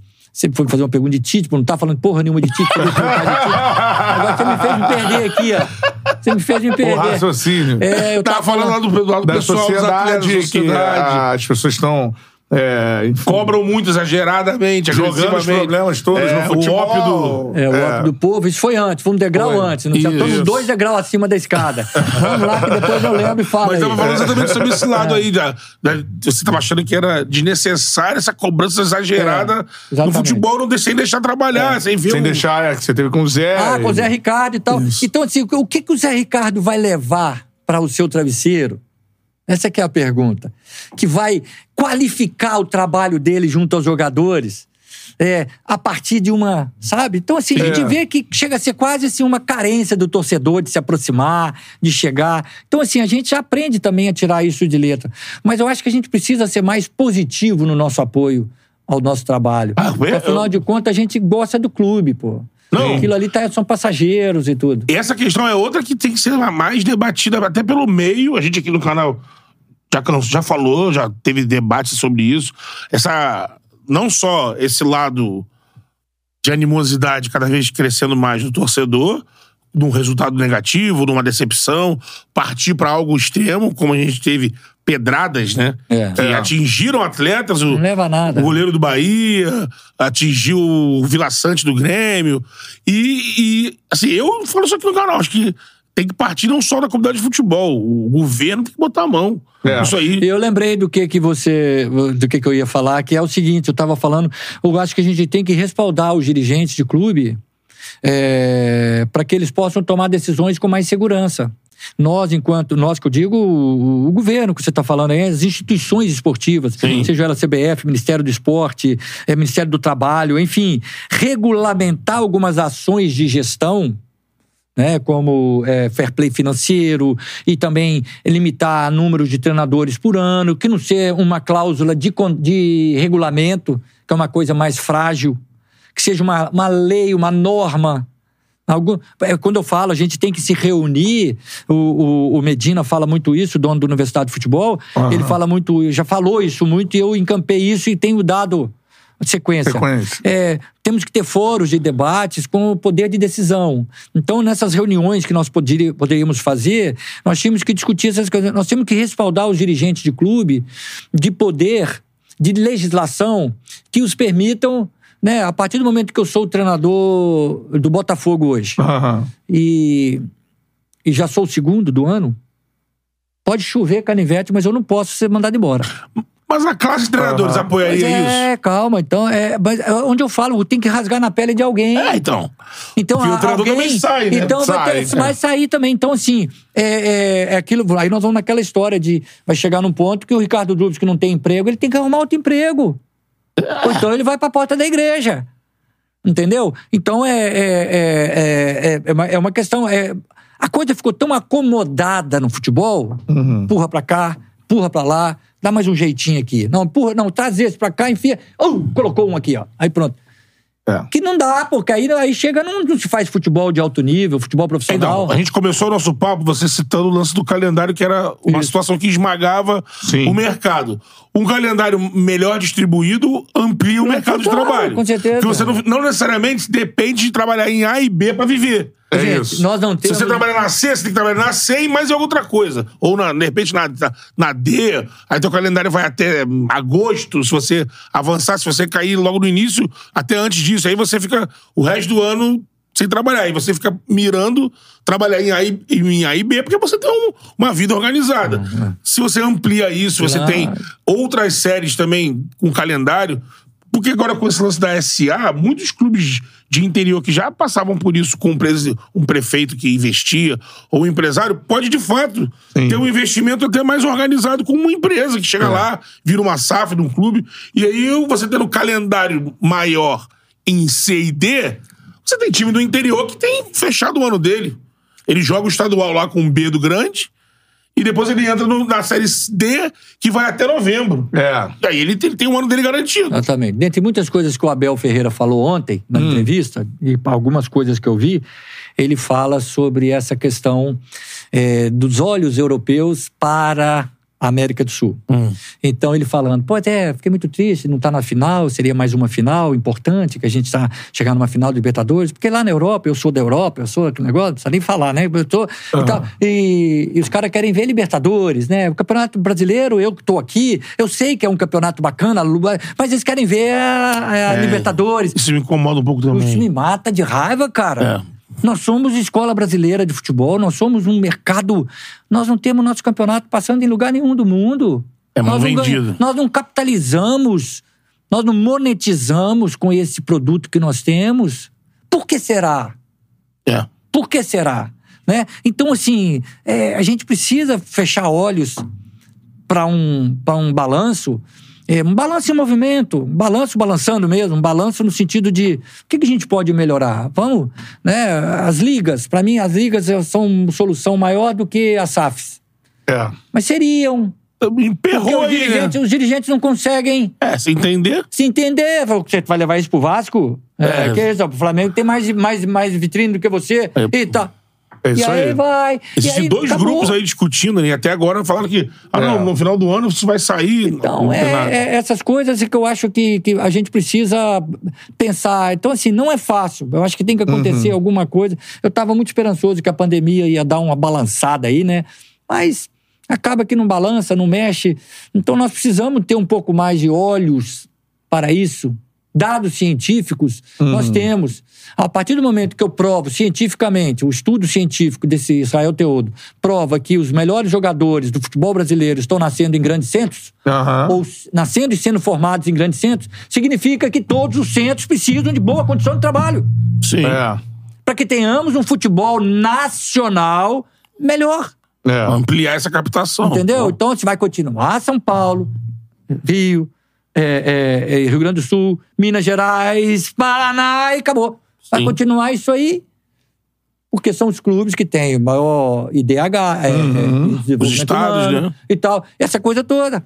É. Então, assim, precisamos dar uma olhada nisso. Agora, eu co- reconheço. Então, assim, aqui nessa charla de hoje, é, é, Beto e Bruno, eu, eu tô assim, é, é, tem também de desabafo de uma pessoa que está a Também. vida inteira nisso e tudo, mexendo, vendo. Mas também tem a resiliência, a resignação, melhor dizendo, de entender que não é assim, não vai ser da noite pro dia. Continuo é amando isso. futebol, eu já falei isso em declarações, que eu prefiro dirigir a segunda e terceira divisão do futebol brasileiro do que a segunda de muitos, muitos clubes grandes no futebol mundial. Sim. Porque aqui eu tenho talento. Eu tenho jogadores no meu, na minha segunda divisão do Mineiro, igual eu dirigi o Betinho agora. Fiquei lá oito meses. Né? Chegamos na porta, batemos na porta para subir de divisão, ficamos com o mesmo número de, do ponto do segundo e não subimos. Fomos, lideramos a competição durante muito tempo. Foi lindo ver o jogo do, do Betinho. Jogadores aparecendo ali. Ó! Ó, é Brasil! É, botou pra É jogar. Brasil! É. Entendeu? É Brasil. Então, assim, é, eu prefiro muito estar aqui. Então, eu estou muito, assim, resignado para esse tipo de, de entendimento. Agora, não consigo. Eu lá, a preparador físico do Cruzeiro em 87, Jair Pereira chegou como treinador, era, tinha recém passado pelo Botafogo, seleção brasileira sub-20. E eu, meninote, 27 anos, tava ali, aquele negócio todo, Cruzeiro. Deus me deu essa, esse privilégio de trabalhar em Clube no Grande logo no já. início. Então cheguei e tal. Aí teve um momento lá de uma discussãozinha lá que a gente combinou um negócio, o Jair quis mudar e tudo. Falei, ô Jair, mas nós não combinamos. Falou, pô, falei, não, então deixa, você é o treinador. Não, não. Vamos fazer como você tá falando, rapaz. Deixa de ser nervoso, deixa de ser chatinho. Então, assim, eu sempre fui questionador, sempre Sim. fui. Aham, E o Jair foi um grande amigo, assim. Fui motorista dele lá no Cruzeiro muito tempo. O Cruzeiro foi Sub-20. esperto pra caramba. Mas ele punha gasolina pra mim numa época que eu precisava, né? Então ele me ajudava. Então, assim, eu gostava muito do Jair e tudo, mas eu sempre questionei. Um outro treinador coroa lá no Cruzeiro falou: Você vai querer ser treinador, Ricardo? Eu falei: Vou ser treinador, mas eu não vou pegar o lugar de ninguém na, na, na mão grande. Sim, derrubar Ah, os Eu outros. vou né? saber esperar meu espaço. Eu, sendo coordenador técnico do Cruzeiro, profissional, Paulo Torre foi demitido, depois de um clássico contra o Atlético. Filipão já estava contratado. E duas e meia da manhã, nós na Toca da Raposa, eu, o Alvimar de Oliveira Costa e o Valdir, Valdir Barbosa, o, na época assessor de imprensa, diretor de comunicação. Acabamos de lá, tinha tido o dissabor de demitir a equipe do Paulo Tuori, aquela coisa toda. Aí descendo a escada, duas e meia da manhã, o presidente chega, Ricardo, assume esse time. Eu já era treinador, já tinha. Eu estava assumindo esse cargo de coordenação, diretor de vestiário, diretor de CT, diretor ali mais técnico, né? Assume isso aí. Eu falei, não, não. Eu vim para ser diretor, para ser coordenador, eu vou ser coordenador. Eu falei, ah, não, então é isso mesmo que eu quero. Mentira, se eu assumisse, ele ia querer. Mas jogou verde e colheu. Eu falei, não, eu vou. Então, assim, eu sempre fui muito. Muito do Correto correto. ali, e né? graças a Deus, assim, onde eu vou, as pessoas me recebem bem, me, me atendem bem, e eu tenho um bom conceito, graças a Deus. Agora, Ricardo, queria que você falasse. Eu gosto dessas coisas técnicas, duelos táticos é, que você já teve na carreira. Queria que você lembrasse alguns duelos táticos que chamaram a atenção contra treinadores, assim, algo que foi muito Ah, legal. eu vou falar uma um quando o embate. Diniz, eu tava no Tupi, Ali. De Fora, o Diniz no Oeste, disputando a segunda do Brasileiro, Caraca. 2016.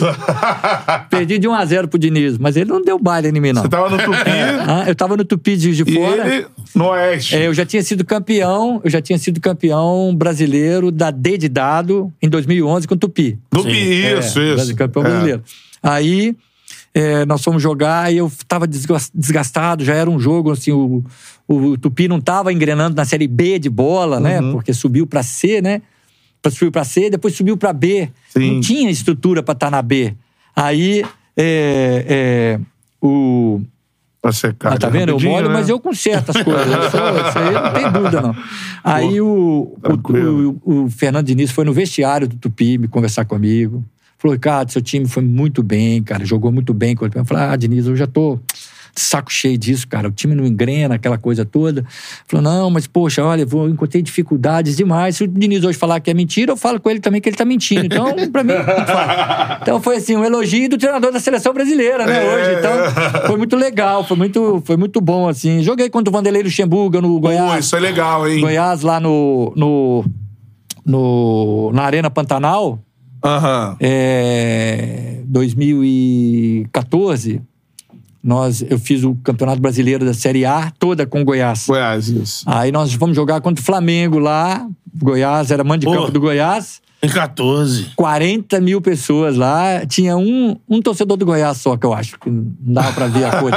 É só rubro-negro na torcida toda, né? Aí ganhei de uma, ganhamos de 1 a 0 né? E o professor Lucha ficou com um bicão lá de todo tamanho. Então foi uma, uma vitória bacana, uma vitória bonita, né? Então, é, então eu já tive alguns desafios com time pequeno, jogando contra o Levir Coupe. Ah, legal. 0x0, também. eu no, no Valério Doce de Itabira e ele no Cruzeiro. Um 0x0 até o finalzinho, meu time bem. A torcida também toda azul lá em, em Itabira, né? E no finalzinho do jogo, o Marcelo Ramos fez um gol de cabeça e Marcelo ganharam de 1x0. Marcelo Ramos. Então, é, é, ah, tivemos muitas coisas boas, muitas coisas boas. legal. Jogamos, joguei contra o Cuca o campeonato. Joguei contra o Cuca o campeonato gaúcho, ele no Inter. E ganhamos de 3 a 1 do Inter e ganhamos de 2 a 0 do Grêmio, eu no Caxias. Ó, Foram jogos Caxias também é um time que. Aí eu me, me afundei com o Juventude no Clássico Caju. Pô, Botei fora e perdi dentro. Não pode, cara. né? É, então aí foi, não fomos pra semifinal. Então, assim, a gente teve ao longo da carreira aí Isso é muitas, legal. muitas muitos enfrentamentos É, bacanas. tem uma coisa que você falou fora do ar sobre Jorge Deixa eu Jesus. perguntar agora, porque ele falou muito do Abel. É, Queria que você é. falasse do Jesus, até comparando esses dois portugueses que, que, que mais venceram, né? São esses dois, um com o outro. O que você acha daquela passagem de Jesus? Se ele deixou alguma. Como, como Há fala? uma certeza no Rio de Janeiro, que a volta de Jesus. Jesus, eu não falo mal de Jesus, gente. Então vocês vão me desculpar. É, Jesus, pra mim, é Jesus e acabou. De fato, trouxe alguma coisa nova Ele- naquela época? demais. Eu cheguei a publicar, a postar algumas coisas no meu Instagram, Aham. dizendo que ele não estava fazendo rodízios, esses rodízios malucos. Sete, Como é que oito. nasceu? Isso é a resenha nossa de, de treinador. Como é que nasceu o rodízio de equipe A e equipe B no futebol brasileiro? Como é que nasceu? A pretensão minha. Mas assim, nós vamos jogar um jogo de Campeonato Mineiro agora na- no domingo. E na quarta tem um jogo de Copa do Brasil importante. Eu coloco o time B todo no domingo para jogar o time principal na Copa do Brasil na quarta. Uhum. Por quê?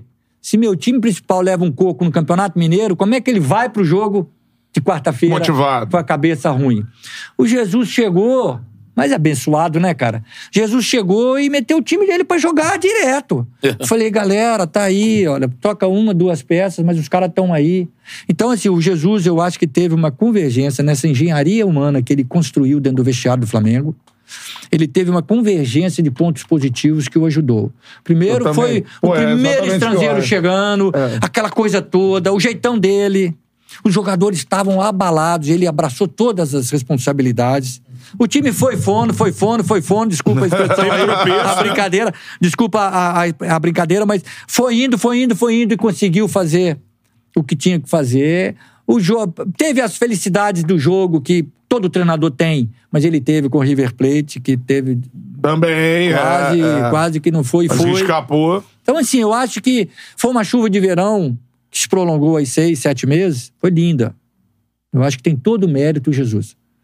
Mas é aquilo que eu falo. Eu quero ver o Jesus trabalhando numa sequência para ver. O perfil dele é um perfil ba- bastante sui generis para o Flamengo. É um perfil de torcedor do Flamengo, gosta. Encaixa, Aquele né? cara, né? Então eu acho assim. Bem que o São Paulo Eu acho que assim. valeria a pena trazer. Tem que acompanhar o campo, né? É. É, mas eu acho que o Jesus é mais, é mais sentimento. O, É. o, o São Paulo é mais frio, né? É, É, mais calculista. isso aí. O, São Paulo, até pra ele brincando com a menina, ele... é uma coisa meio É, esquisita, meio- né? meio estranho, a gente é. viu cenas dele andando de bicicleta lá no, lá no Santos. E É. a maneira dele brincar. Então é o perfil dele, né? Então eu acho que agora o, o- o Jesus não. O Jesus é um cara mais, mais sentimento, pulsa mais o coração nele. Então eu acho que isso é bom pro brasileiro, né? Então eu vejo isso, eu vejo o Jesus fez coisas lindas demais, o time dele jogou com aproximação, jogou com compactação, jogou com eh, indo e voltando, jogou com, com conceito, né? Mas é o tipo da coisa, é, vamos ver mais. Pra ver se ele pega no, no ciclo, né? Esse ciclo de sobe e desce, como ele se comporta. É. Né? Como ele se comporta. se vai não ter essa oportunidade. não. Pois é. Pois é. se ele volta ou não. Você acha? Acho que é muito cômodo pra ele também, né? É. Deixar essa marca. Ele também sabe que é difícil. É. Ele também entende que foram sim. algumas convergências, algumas. É. Que é difícil, é complicado você repetir tudo aquilo, né? Ele tinha uma figura lá que trabalhava a cabeça dos caras também, se preocupou com isso. Sandro Eu sabia que Mota, a, né? é, que a forma dele trabalhar era uma forma que podia. A gente ouviu aqui o Rodinei, É choque, né? o Diego falarem isso, que no início falaram: ih, não vai dar certo com esse velho, não, hein?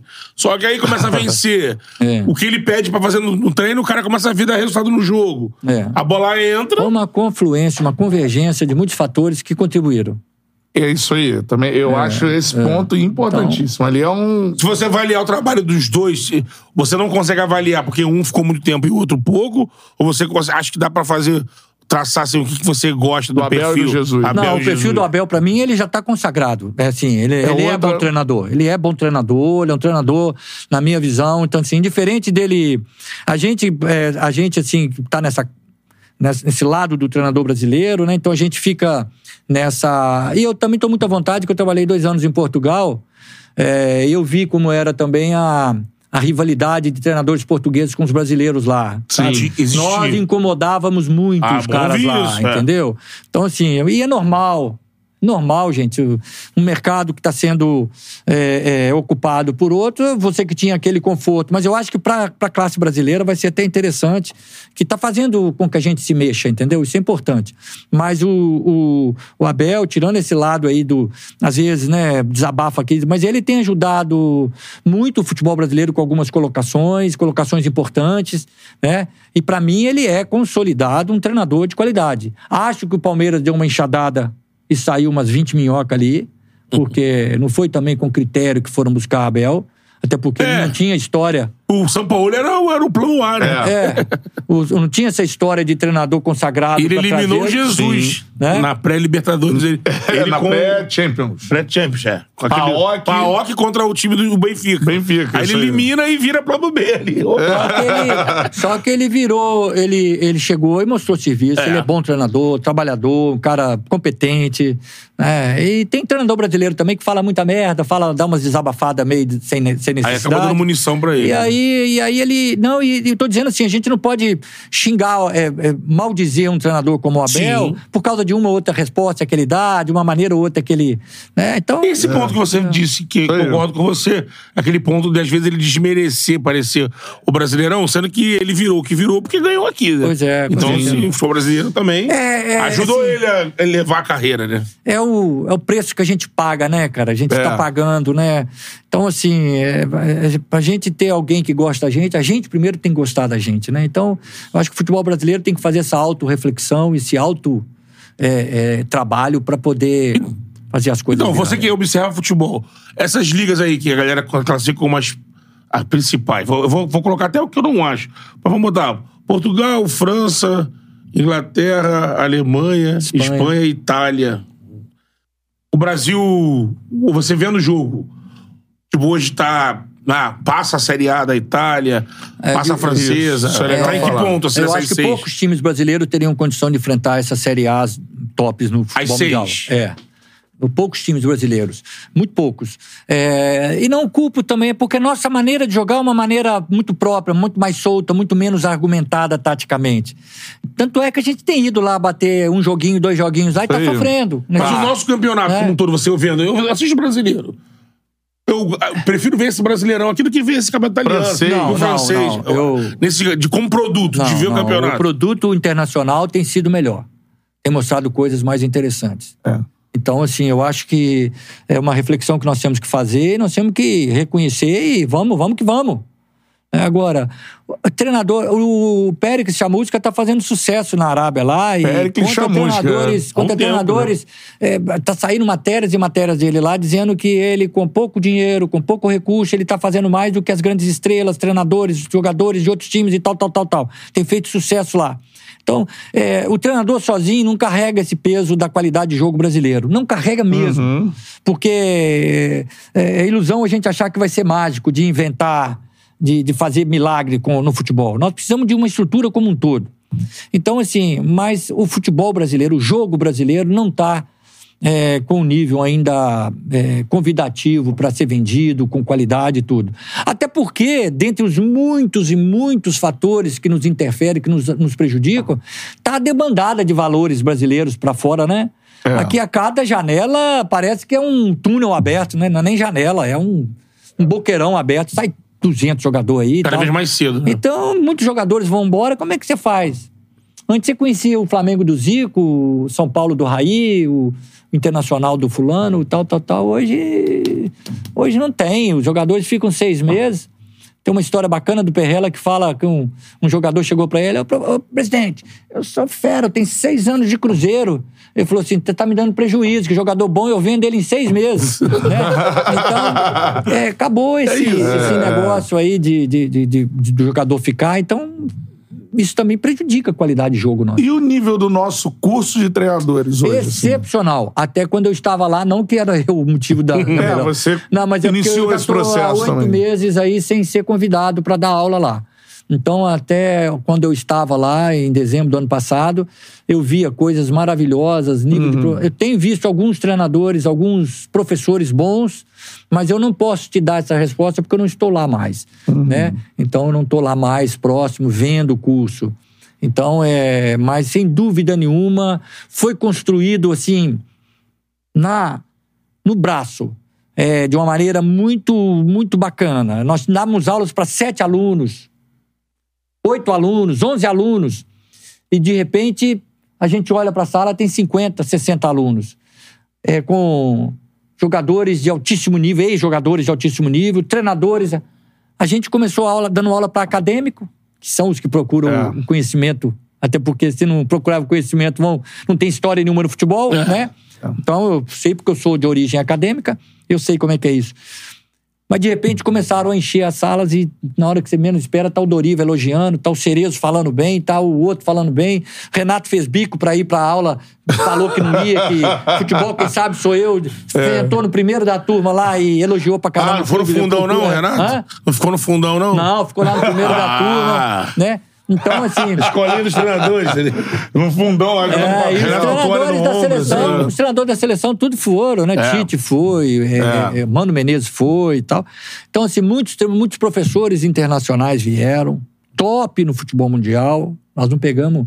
Então, assim, eu acho que a escola, a EBF, eu tenho dito e continuo dizendo, é um dos gols de placa mais bem feito que a CBF conseguiu fazer. Porque, sem dúvida nenhuma, a grande questão aqui dessa charla hoje foi treinador, né? Sim, É, até porque vocês trouxeram um treinador. exatamente. Então, fui treinador. Então, o ponto, o, o núcleo de formação de treinadores, que nós nunca tivemos. Quantas vezes eu corri atrás de um cursinho de treinador, a gente via o treinador dando aquelas resenhas de ah, nós tem que correr, jogador é que manda, né? Jogador é que faz. Não via nada. É. Hoje você vai, senta num banco ali da. Vamos lá, da moçada, CBF, né? Vamos lá, vamos lá, vamos, vamos que vamos. E aí chega lá, até tem aula de fisiologia, você tem aula de tática defensiva, tática ofensiva, psicologia, você tem aula de treinamento isso, treinamento aquilo. Opa, gestão disso, gestão daquilo. Então nós temos. Pode melhorar? Muito. Uhum. Mas tem que acabar? Nunca. É. Nunca. O impacto dele no nosso futebol prático é o quê? Pergunta para os treinadores todos, todos Mas- que fizeram o curso, se eles se sentem valorizados, se sentem melhor qualificados depois do curso. A gente vai estar sentindo isso aqui uma Ah, não década sei. de formação. Não sei, porque o treinador é um- uma quarta parte, né? Uhum. Tem todo um envolvimento aí. Se não nos deixar trabalhar, É. se nós continuarmos com essa formação e continuar aumentando a vinda de estrangeiros para cá, nós não vamos ver o treinador brasileiro trabalhando. Então depende de muita coisa, né? Então, mas eu não tenho dúvida que somos treinadores mais qualificados, mais preparados a partir do advento da, da EBF. Da E uma pergunta sobre isso, assim, você não tá lá agora, mas você até outro dia tava lá, é, dando aula e E tal. terei o maior prazer de estar sempre Sempre. É. porque eu tenho um compromisso comigo de construir, de melhorar o futebol brasileiro. Sim. Indiferente Importante. de pessoas, eu quero ver um jogo brasileiro bem jogado. Aham. Eu nasci na rua, fui criado no futebol de rua, de várzea, e desde, desde sempre estou no futebol. Meu emprego que eu, que eu fiz na vida, futebol. É. Eu não tive outra coisa. Minha família é criada pelo futebol. Comecei do zero a minha vida, zero. Uhum. Não tem, não tem nenhum tipo de pistolão que me ajudou nisso ou naquilo. E construí a minha vida com três filhos e Na formação para todos e tudo. E graças. E, e outra coisa, olha para trás. Não tem um, um senão em termos de safadeza, sacanagem e tal. É. Incompetência, claro, mas. Não, eu ia te perguntar, porque você deu aula também pra jogadores até, né? jogadores muitos, na ativa muitos. que. Muitos me então, procuram para saber a informação do é, curso. Se eu te perguntar, um jogador assim que na aula você percebe assim, pô, esse cara aí daqui a pouco tem as qualidades pra ser um grande treinador, assim. Ah, vários, né? Eu peguei um. Jogador igual- agora, assim, Peguei cara. igual o Adilson Batista, ele já era treinador. O Fernando Diniz foi aluno meu. Não, eu tô dizendo um cara que tá jogando agora. Ah, assim. que tá jogando agora. É. O, o Reinaldo, que teve aqui, fez o curso comigo em novembro. O Reinaldo teve aqui, não teve? Teve O um, atacante é, Sim, no Maricá, ontem, né? é. Ele fez o curso comigo, também muito inteligente. É, quer ver um que um que questionou, me questionou lá no treino, lá no, na aula? É, foi o, o, o Wellington. Mas o Wellington já é treinador. O Wellington foi goleiro meu no Cruzeiro. Ele já é treinador. Felipe Mas- Luiz, você deu aula não? Não, Felipe Luiz não dei. Esse ano eu não dei aula lá ainda, né? É. É, mas dei aula pro Rodrigo Mendes, nossa, todo Doriva, Cerezo, nossa senhora, muita gente, É. muita gente, o Mancini. E É. Muita gente, muita gente. Ah, o Jardine falou comigo uma vez. André Jardine. É, o André Jardine ficou, pô, professor, isso aí que você está falando, muito legal e tudo. Eu tenho contato com muitos treinadores, assim, eu ligo, mando mensagem, os caras me atendem com muito respeito, com muito.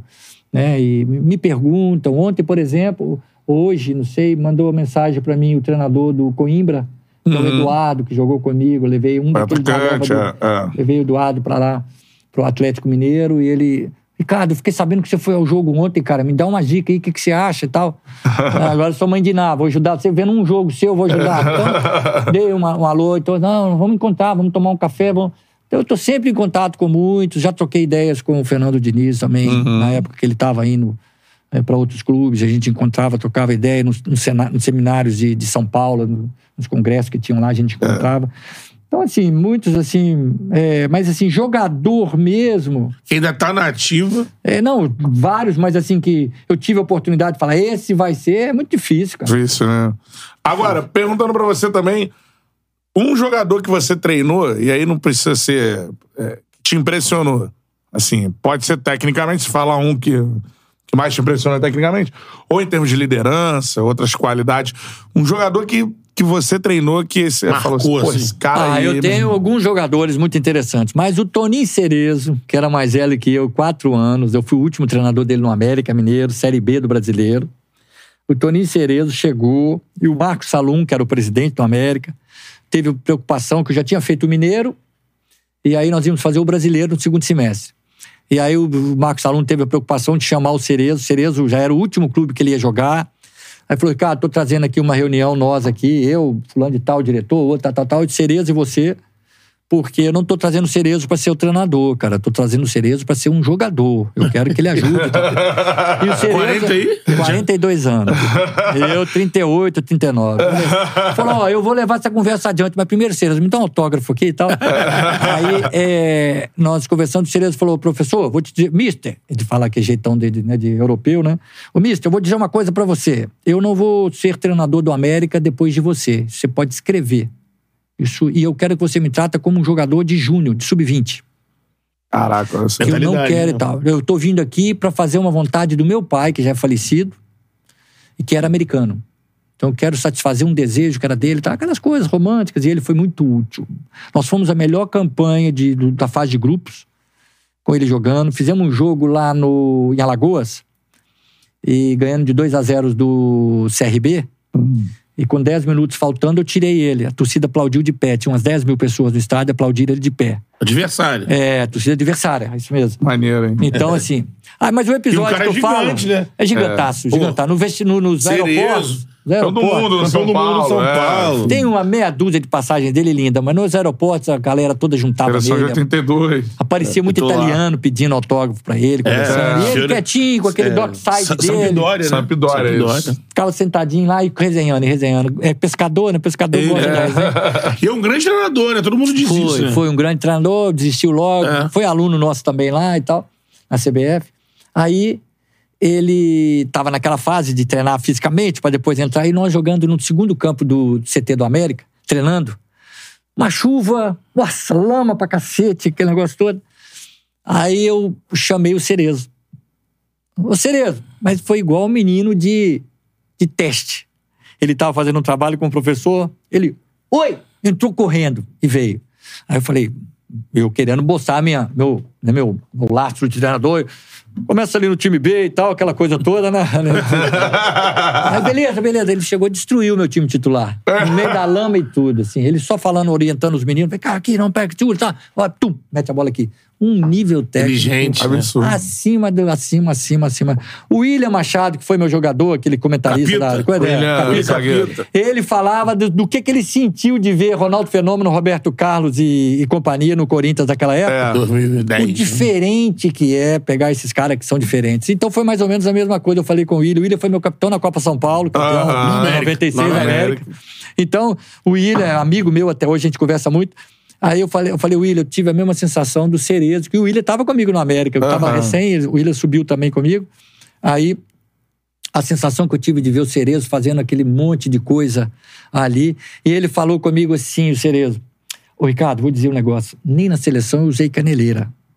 Mas aqui eu sei que você não gosta de que treina sem caneleira, essas coisas. Então eu vou pôr esse pedaço de papelão aqui, mas você não me. não te incomoda, não, tá? É só pra ninguém achar que eu não tô colocando. Falei, beleza, sim, senhor, sim, senhor, só, pode, só fica à vontade aí. Tá, Ele preocupado em não te deixar. É, Ele não quis me deixar na mão, É, assim, me deixar sem graça e tal. Meteu um pedaço de papelão como caneleira e assim foi. Então, assim, foi um exemplo. Pô, Depois eu fui meu demais. diretor no Atlético, eu fui É. treinador, ele me diretor. Quando chega o medalhão com esse espírito, É. aí é uma coisa, né? Oh, ele chamava Espírito de atenção, grupo. puxava fila na corrida. É. E eu fiz a substituição dele num jogo contra o Náutico, no Independência. O Independência estava entupido, Independência antigo, né? Entupido. Um real o ingresso, é, o portão estava aberto. Nós tínhamos que meter três Caramba. no Náutico. Aí nós metemos 2 a 1 um. O Náutico foi no saldo de gol, passou. Aí eu substituí ele no intervalo, ele... Eu cheguei no ouvido dele e falei, cara, eu vou te tirar, cara. Você tá... Aí ele pegou e falou assim, tira, que eu não tô aguentando mais. A perna dele tava assim, né? E ele chorando. Último jogo da carreira dele. É, Série B, né? Então, assim, foi uma, uma cena Pra marcante. subir o América, é, né? Pra subir o América. Então, assim, foi uma cena marcante na minha carreira, assim, de ver um profissional como ele, daquele nível, né? E dando os exemplos Muito que legal. deu. Mas tu teve experiência ao contrário, de estar num grupo, ou como técnico, ou como supervisor, chegar um grande nome que aí ao contrário já dificulta. Pula. Já... Pre- Porque já teve, é complicado não ter, né? Agora, é, a gente não falou também sobre a sua relação. Você trabalhou no Fluminense e tudo mais, sua relação com o Fred, cara. Gente boa pra caramba, eu gostei Também é um dele. cara do- É. que foi formado no América e É, tudo mais. Formado na assim. América, mas nós não tivemos juntos, não. Me recebeu muito bem e tudo. Então, assim, eu, sinceramente, Fluminense foi um, um foi o sonho. ano? Foi uma chu... Eu fiquei dois meses e meio lá, três meses, fiquei no 2015, né? Bem 15. Assim, tava, me senti, eu tava falando até com o Matheus aqui mais cedo. é, eu chegava no- nas Laranjeiras ali, via aquele Cristo, eu falava, puxa, eu quero ficar aqui. O Mário Bittencourt, assim, me elogiou muito o meu trabalho, junto com o Simone, né, que era o diretor. Sim. E, infelizmente, aconteceram umas, umas coisas, assim, fora do meu controle e que não, não deram pra segurar. Mas estava indo muito bem, estava indo muito bem e lamento muito. Eu quero ainda dirigir um time carioca porque eu gostei muito do astral aqui. Se Deus vai me permitir isso, eu não sei. Mas que eu vou trabalhar para isso, vou, sabe? É. Dirigir um time carioca mesmo, do, do, do, do- do- da capital aqui, né? É. Então vamos ver se vai acontecer. Mas é aquilo, pra mim tá o futebol acima de qualquer coisa, sabe, eh, eh, Bruno? Eu, não- eu, eu, eu quero é continuar nessa, nessa minha luta, nessa minha batalha. Adoro, amo estar na beira de campo, amo dar treino. E os outros caroços a gente vai. Aqueles que dá pra engolir, a gente engole, outros a gente cospe, né? E, e vamos levando a vida, né? É, Com certeza mesmo. aqui, ó. Alguns Ah. amigos do, do, do, do as mandando mensagem aqui, ó. O Carlos Guedes aqui, o salve de Juiz de Fora para o professor Drubis, que Juiz de Fora na, É. na escuta. É, cadê o outro aqui? Outro? O Wilson Egídio, de Nova Tá York. em Nova York. Nova meu York. Assistindo meu amigo É. Ricardo, abraços. Tem também o Wellington Reis aqui. Grande abraço, professor. Trabalhamos juntos no Cruzeiro. Mandou aqui, ó. Bacana. Wellington Reis, é isso. O. Mais gente aqui, ó. o- Francinei Xavier, Wilson Eduardo é- Veiga.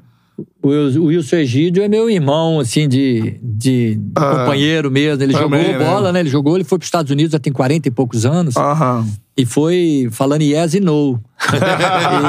e, e virou uma personalidade lá. Inclusive, ele ficou íntimo do Pelé, né? Que ele jogou Pô, no time lá. Então ficou amigo do, do Pelé lá, e que, na época do Cosmos e tudo. Então o, o Wilson é um irmão que eu tenho. É. O Vladimir mandou aqui, ó. Ricardo, grande abraço. Nos conhecemos hoje na fila do consulado. Mandou aqui. É, eu tava lá, cara. Esse, esse cara não sabe nada de futebol. é mesmo? Aí, eu- aí ele tava esperando a filha e eu esperando a minha filha. Ah, Então, foi, vamos tomar um café aqui? Vamos. E ele paulista e eu, cari... e eu mineiro. É. Nós com medo do Rio de Janeiro, né? Dá sopa ali no centro do Rio. Vamos tomar um café aqui? Vamos, vamos tomar um café. E aí começamos, "Ah, você faz o quê? Eu mexo com isso, eu mexo com aquilo. Tá, ah, futebol, é futebol. Pois é, então é legal isso, aquilo. Tá. Falei, eu não entendo nada, cara. Falei, que beleza. Então é por isso que eu gosto de conversar com gente assim. Tá no chat? É, tá no chat. É, é, ele falou comigo, eu falei assim, eu tô aqui, aí ele falou assim, eu vou ficar até domingo, vou curtir um pouquinho o Rio aqui. Eu falei, não, vamos embora agora, daqui a pouco, só vou participar de um podcast. Ah, do podcast? É, vou aqui no, o Charla Podcast. Ah, mas por quê? Ah, eu mexo com futebol. Ah, é? Não, tá aí com o endereço que eu vou ver lá. Eu vou. Ele tá aí, velho. E já mandou, já tá me seguindo. eu já, eu já vou mandar o telefone pra ele, nós vamos trocar uma ideia e tudo. E um cara, gente boa pra é caramba. dele? Que bacana. É, Deixa eu ver aqui. é, É, o Vladimir. Vladimir. Vladimir? Vladimir. Bom, Vladimir. Abraço, Vladimir. É. Fica aí no canal. Chegando no se inscreve canal, aí. se inscreve aí que tem resenha aí, ó, pra caramba. É, Cara, é o seguinte, vamos mandar uma pizza para o professor. Fica no Rio até quando, professor? até agora. E agora? Ah, já tá indo? É, nós acabamos o nosso Mas tem trabalho. BH, né? A volta pra BH? Vou Tem forneria em BH. Tem, né? Tem. Eu tô, Ah, eu tô muito envolvido com esse meu lançamento do curso, então eu tô trabalhando 12, 13 horas por dia, sabe? ah, sim. Porque daqui a pouco aparece um clube e a gente tem que Largar estar o- com isso pronto, né? É, então, isso aí. vamos ver se a gente desen- desembola Focado isso. no beira do campo, treinador. Eu é, com certeza, com certeza. Eu, eu quero e é só mesmo quando aposentar a chuteira que eu vou ver o que, que eu vou ser escrevedor, como eu digo, né? Vou, vou escrever. Você seria o bom diretor técnico. Ele Ótimo, também, ótimo. exatamente, Com a amplitude de, de trabalho que É. já teve, né? Visão de base, de profissional, gestão. Sim. Forneria original. Forneria original é, deu a melhor engasgada que você aí. pode Tem Juiz de pedir. Fora e Belo Isso Horizonte. já é pressão do Fluminense. Que tá dele. Juiz de Fora e BH. E BH, então tem BH, a gente vai mandar uma, é, duas pizzas aí pro original. professor É, lá em BH, show de bola. Forneria original é a melhor pizza que você pode pedir. QR Code tá aí na Bacana. tela. Apontou o celular pro QR Code, você já cai no delivery da Forneria ori- original. Coloque aí o cupom CHARLA10 que você ganha 10% de desconto em qualquer pedido que você fizer, belezinha? E garanta seu prato, né? Tem é, o mês dos Os pratos, pratos né, cara? colecionáveis da Forneria Original. É o quê, Guilherme? Você no pedido. Ah, é verdade. Você Fala aí. pedindo a sua pizza, qualquer pizza, de qualquer tamanho, Boa. pagando mais 15 reais, você vai levar o prato e vai escolher. São quatro modelos colecionáveis, de- usando as marcas que constrói ali a- a- o know-how da forneria. Isso aí. Louça Oxford, então, né? Boa. É um negócio de qualidade. E se você quiser apenas o prato, que eu acho difícil, Sim. 29 reais, você leva o prato, vai escolher lá o prato que você quer. Você leva. Então, se liga que os pratos colecionáveis. Eu tenho lá em casa de várias edições, Sim, né? sim. Estamos com a forneria há muito tempo. É. a criançada adora. E só um recado pra galera de São Paulo, principalmente galera que mora ali perto do Itaim Bibi e tudo mais.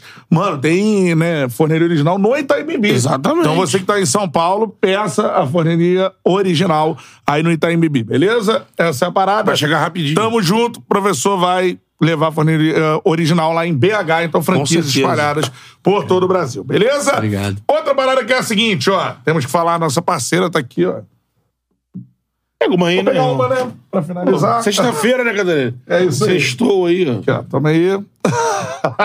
Professor, Pessoa se quiser também. Teresópolis, bonita. Aí, ó. Cerveja Teresópolis, parceira do Charla Podcast, beleza? Teresópolis com H, siga arroba cerveja Teresópolis lá no Instagram e também vá lá no site cervejateresópolis.com.br, ok? premium, premium large, Isso aí, Lager. puro margem, puro, puro malte. Isso, tem vários tipos de cerveja, IPA, Weissbier, tem também Vai querer, Lager. Você vai falar todos? Não. Manda a galera entrar no arroba da, do Teresópolis, do site. Arroba cerveja Você vai ter todos os rótulos possíveis. Isso. Vai harmonizar com a sua melhor refeição. Essa é a parada, Porque a Teresópolis é isso, né? Isso. Não é a pizza que não é somente aquela, aquela cerveja pra você pô, entornar. Não, pra você apreciar. É né? isso aí. E com aprecie moderação. com moderação. Exatamente. Essa é a parada. E temos que falar também do nosso outro parceiro, que é, ó, KTO. Com carinho, com Com carinho. carinho, isso aí. Que é a casa de apostas que é parceira do Charla Podcast. E aí, Betão, acertou Boca e Palmeiras, não? Pode do empate, né? Mas aí no Você final... mandou empate. Assim como no jogo do Flu, Aham. acabou que nesse não, esse foi pro Não, foi empate. foi pro empate, pênalti, pô. é. Então acertei mais Ganhou uma. grana nas costas do Acertei Betão uma. de novo, não? É, então. Você só errou um resultado. Mas eu vou- Um resultado você errou na KTO. Eu não vou entrar, exatamente. Eu vou tirar o peso. Um resultado você errou Eu na vou KTO. tirar o peso desse, desse acerto de, de jogo de ontem, porque nos dois confrontos era barbada, uma criança, um bebezinho. Ia apostar no empate. É. Fazer o dedinho assim. Todos eram. Mata-mata foram todos seis empates. jogos, né? Exatamente. Agora, no jogo do Flu, tava indo. Você errou. Muito pela Errou. incompetência do Valência, né? Errou. O Valência Errou. tava. A Errou. incompetência do Valência tava me fazendo acertar, mas aí, graças a Deus, o Fluminense, com seu futebol maravilhoso, bonito, venceu, chegou na final de forma acachapante. Já É, vi que não torce pro Fluminense. não né? trouxe- Aqui, ó. Ah, Deu pra ver. E eu, cara, Flamengo, Tá Flamengo. segurando o papelzinho pra Eu poder limpar as cagadas do ano. Eu vou guardar até segunda-feira, porque não tivemos charla de quinta ainda pra. Né, né, Paulinho? Chegar grandão. Chegar. Não teve. Segunda-feira. É. Não, não, não, não, não, não, não. Quero ver a. Os caras são malandros, Quero irmão. ver o desempenho do Fluminense Eles e falam, o fica pra trás pô. aqui. É. Nada que eu falei ficou pra trás. O que eu falei aconteceu. Pelo contrário. Pelo contrário Não aconteceu. É, não. Errou. É, não. Flusão na final da Pelo Libertadores. contrário. Isso aí. Vitória lá. Com quatro atacantes, cinco atacantes. É, Aqui em cima, Valeu, dessas, Valência. em, cima, em cima dessas questões técnicas de, de gestão, de administração, de coordenação técnica, de entender de futebol, essas coisas que a gente falou, é muito importante para nós o Fluminense ser campeão da Libertadores. sim, olha aí. Então nós temos que torcer para isso. Sim, Treinador brasileiro escola, chegando na final da né? Libertadores. É. No futebol é. só se copia o que vence, Vai né, ser professor? campeão. É, tem isso Futebol também. brasileiro, né? Exatamente. Que vencer aí. É. Palmas para Ricardo Drummond, que esteve no Charla Podcast. Bom, professor, tipo de papo que eu gosto muito de Eu ter. também, demais. E acho que é necessário. Até como educacional é muita pretensão, mas tem, é um conteúdo bacana para É. o público de futebol, porque fala-se pouco. É. Tem pouco espaço treinador discutir, falar. Se aprofundar. É, contar dos seus problemas, contar das suas dificuldades. E acho que a gente consegue aqui no Tchala tem uma série de entrevistas aqui, de bate-papos Fazer com um treinadores. treinadores. É, canal. e que a gente procura sempre isso. Mostrar pro torcedor que não é um, um alucinado tá ali na beira do campo, acerta, acerta, acerta, errou, cabeça, vai rolar, tchau. Tem uma frase bonita de um, um pensador do futebol que diz o seguinte: o futebol tem muito jogo para ser ciência, mas também tem muita ciência para ser somente um jogo. Verdade. Então, assim, é, a gente fica querendo, achando que o Brasil é só juntar a arte de cada um ali e vai ter um time. Não. O, o o futebol tem trabalho, tem ciência, tem Várias conceito, engrenagens, tem né? muita coisa. E puser esses caras em campo, e puser o brasileiro em campo, os jogadores que fazem. Eles criam, mas dentro dessa ciência de organização de jogo, ciência de construção de jogo. Então, é, é, eu acho que isso exprime muito. Então, um programa como o seu, eu acho que vocês merecem também palmas demais, porque Ah, é, um- é uma charla muito legal. E, e tem que, eu acho, na minha opinião, vocês estariam contribuindo também, fazendo isso, dividindo entre as charlas que todo mundo gosta de ouvir, essas coisas mais leves, mas também de coisas mais carregadas de conteúdo para Isso é que muito legal. para que cresça, né? Assim, vai ser um veículo incomodado e acompanhado muito. por muita gente, né? Com Muito certeza. legal. Você aprendeu agradeço muito, Com, com você Aprendeu hoje, professor. porra nenhuma, É. né? Eu fico muito feliz de ter sido convidado e de estar aqui, né? Então, muito bacana. Me sinto prestigiado mesmo. E o muito. Charla dá sorte, hein? É. Onde a galera passa aqui e tá, tá, tá num clube Olha, logo que eu tiver depois. numa, eu tinha um clube médio aí no futebol brasileiro, assim, se aparecer aí, eu vou Volta chegar aqui. já na, na, na, na, na entrevista coletiva. Eu quero agradecer o pessoal da Charla. E- Porque... Ai, aqui, eu- os caras vão me, me queimar lá na, na entrevista coletiva, eles vão me fuder, né, cara? Olha, aqui, pedir ó. jogador, professor, libera o jogador tal pra vir no Charla. pô. É, olha aqui, ó. Valeu mesmo.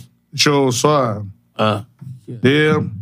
Não, é essa No parada de final. treinador aqui quem me mandou mensagem. Ah, tá. Vangloriar, aqui, né? É, cara. O Barroca, cara. Sim. Cara, mostrando o treinamento dele e tudo mais. É. Havaí, ó. Pequenos campinhos, né? Que era Eduardo Barroca que mandou. Barroca. Mas o Barroquinho, que é nossa audiência sabe, Barroquinho, se a bola não entrar, amigo, pode botar campinho, torcida, infelizmente, né? Mas tá certo fazer isso, tá certo. É. É, o mais moderno que tem aí. É isso aí. Valeu, galera. Semana cheia aí no Charla Podcast. Cheia, né? Sextou, Voltamos na segunda-feira, isso. o Charla de quinta. Pós-clássico. Que clássico, hein? Muita resenha. Rapaz do Vamos, céu. vamos abrir o programa para que eu tô Tite ou sentindo. sem Tite? Com o Tite, provavelmente. Como o seu Flávio. Que, no clássico, coração dividido. O Coração Botafogo ganha ou não ganha? Ah, tem que ganhar, não. Vai ganhar, fala assim, pô. dividido. Tá, tá tranquilo, tá, Lúcio Flávio. Você vai torcer pra quem? Domingo, domingo. Você Vou narra o narrar, jogo? não vou- não vou Ah, é. É. Então, quarta-feira você não torceu. É. Acho que eu acho que você é bem recebido no Maracanã. Ah, vai, vai. até, até narrar o gol. Aí, pô, É, aí eu vou perder seguidores. justo. É. Ó, tchau. Amigo, valeu, final de semana maravilhoso pra todo mundo. Tipo, eu sempre quis falar isso na TV. Um ótimo final de semana a todos. Valeu!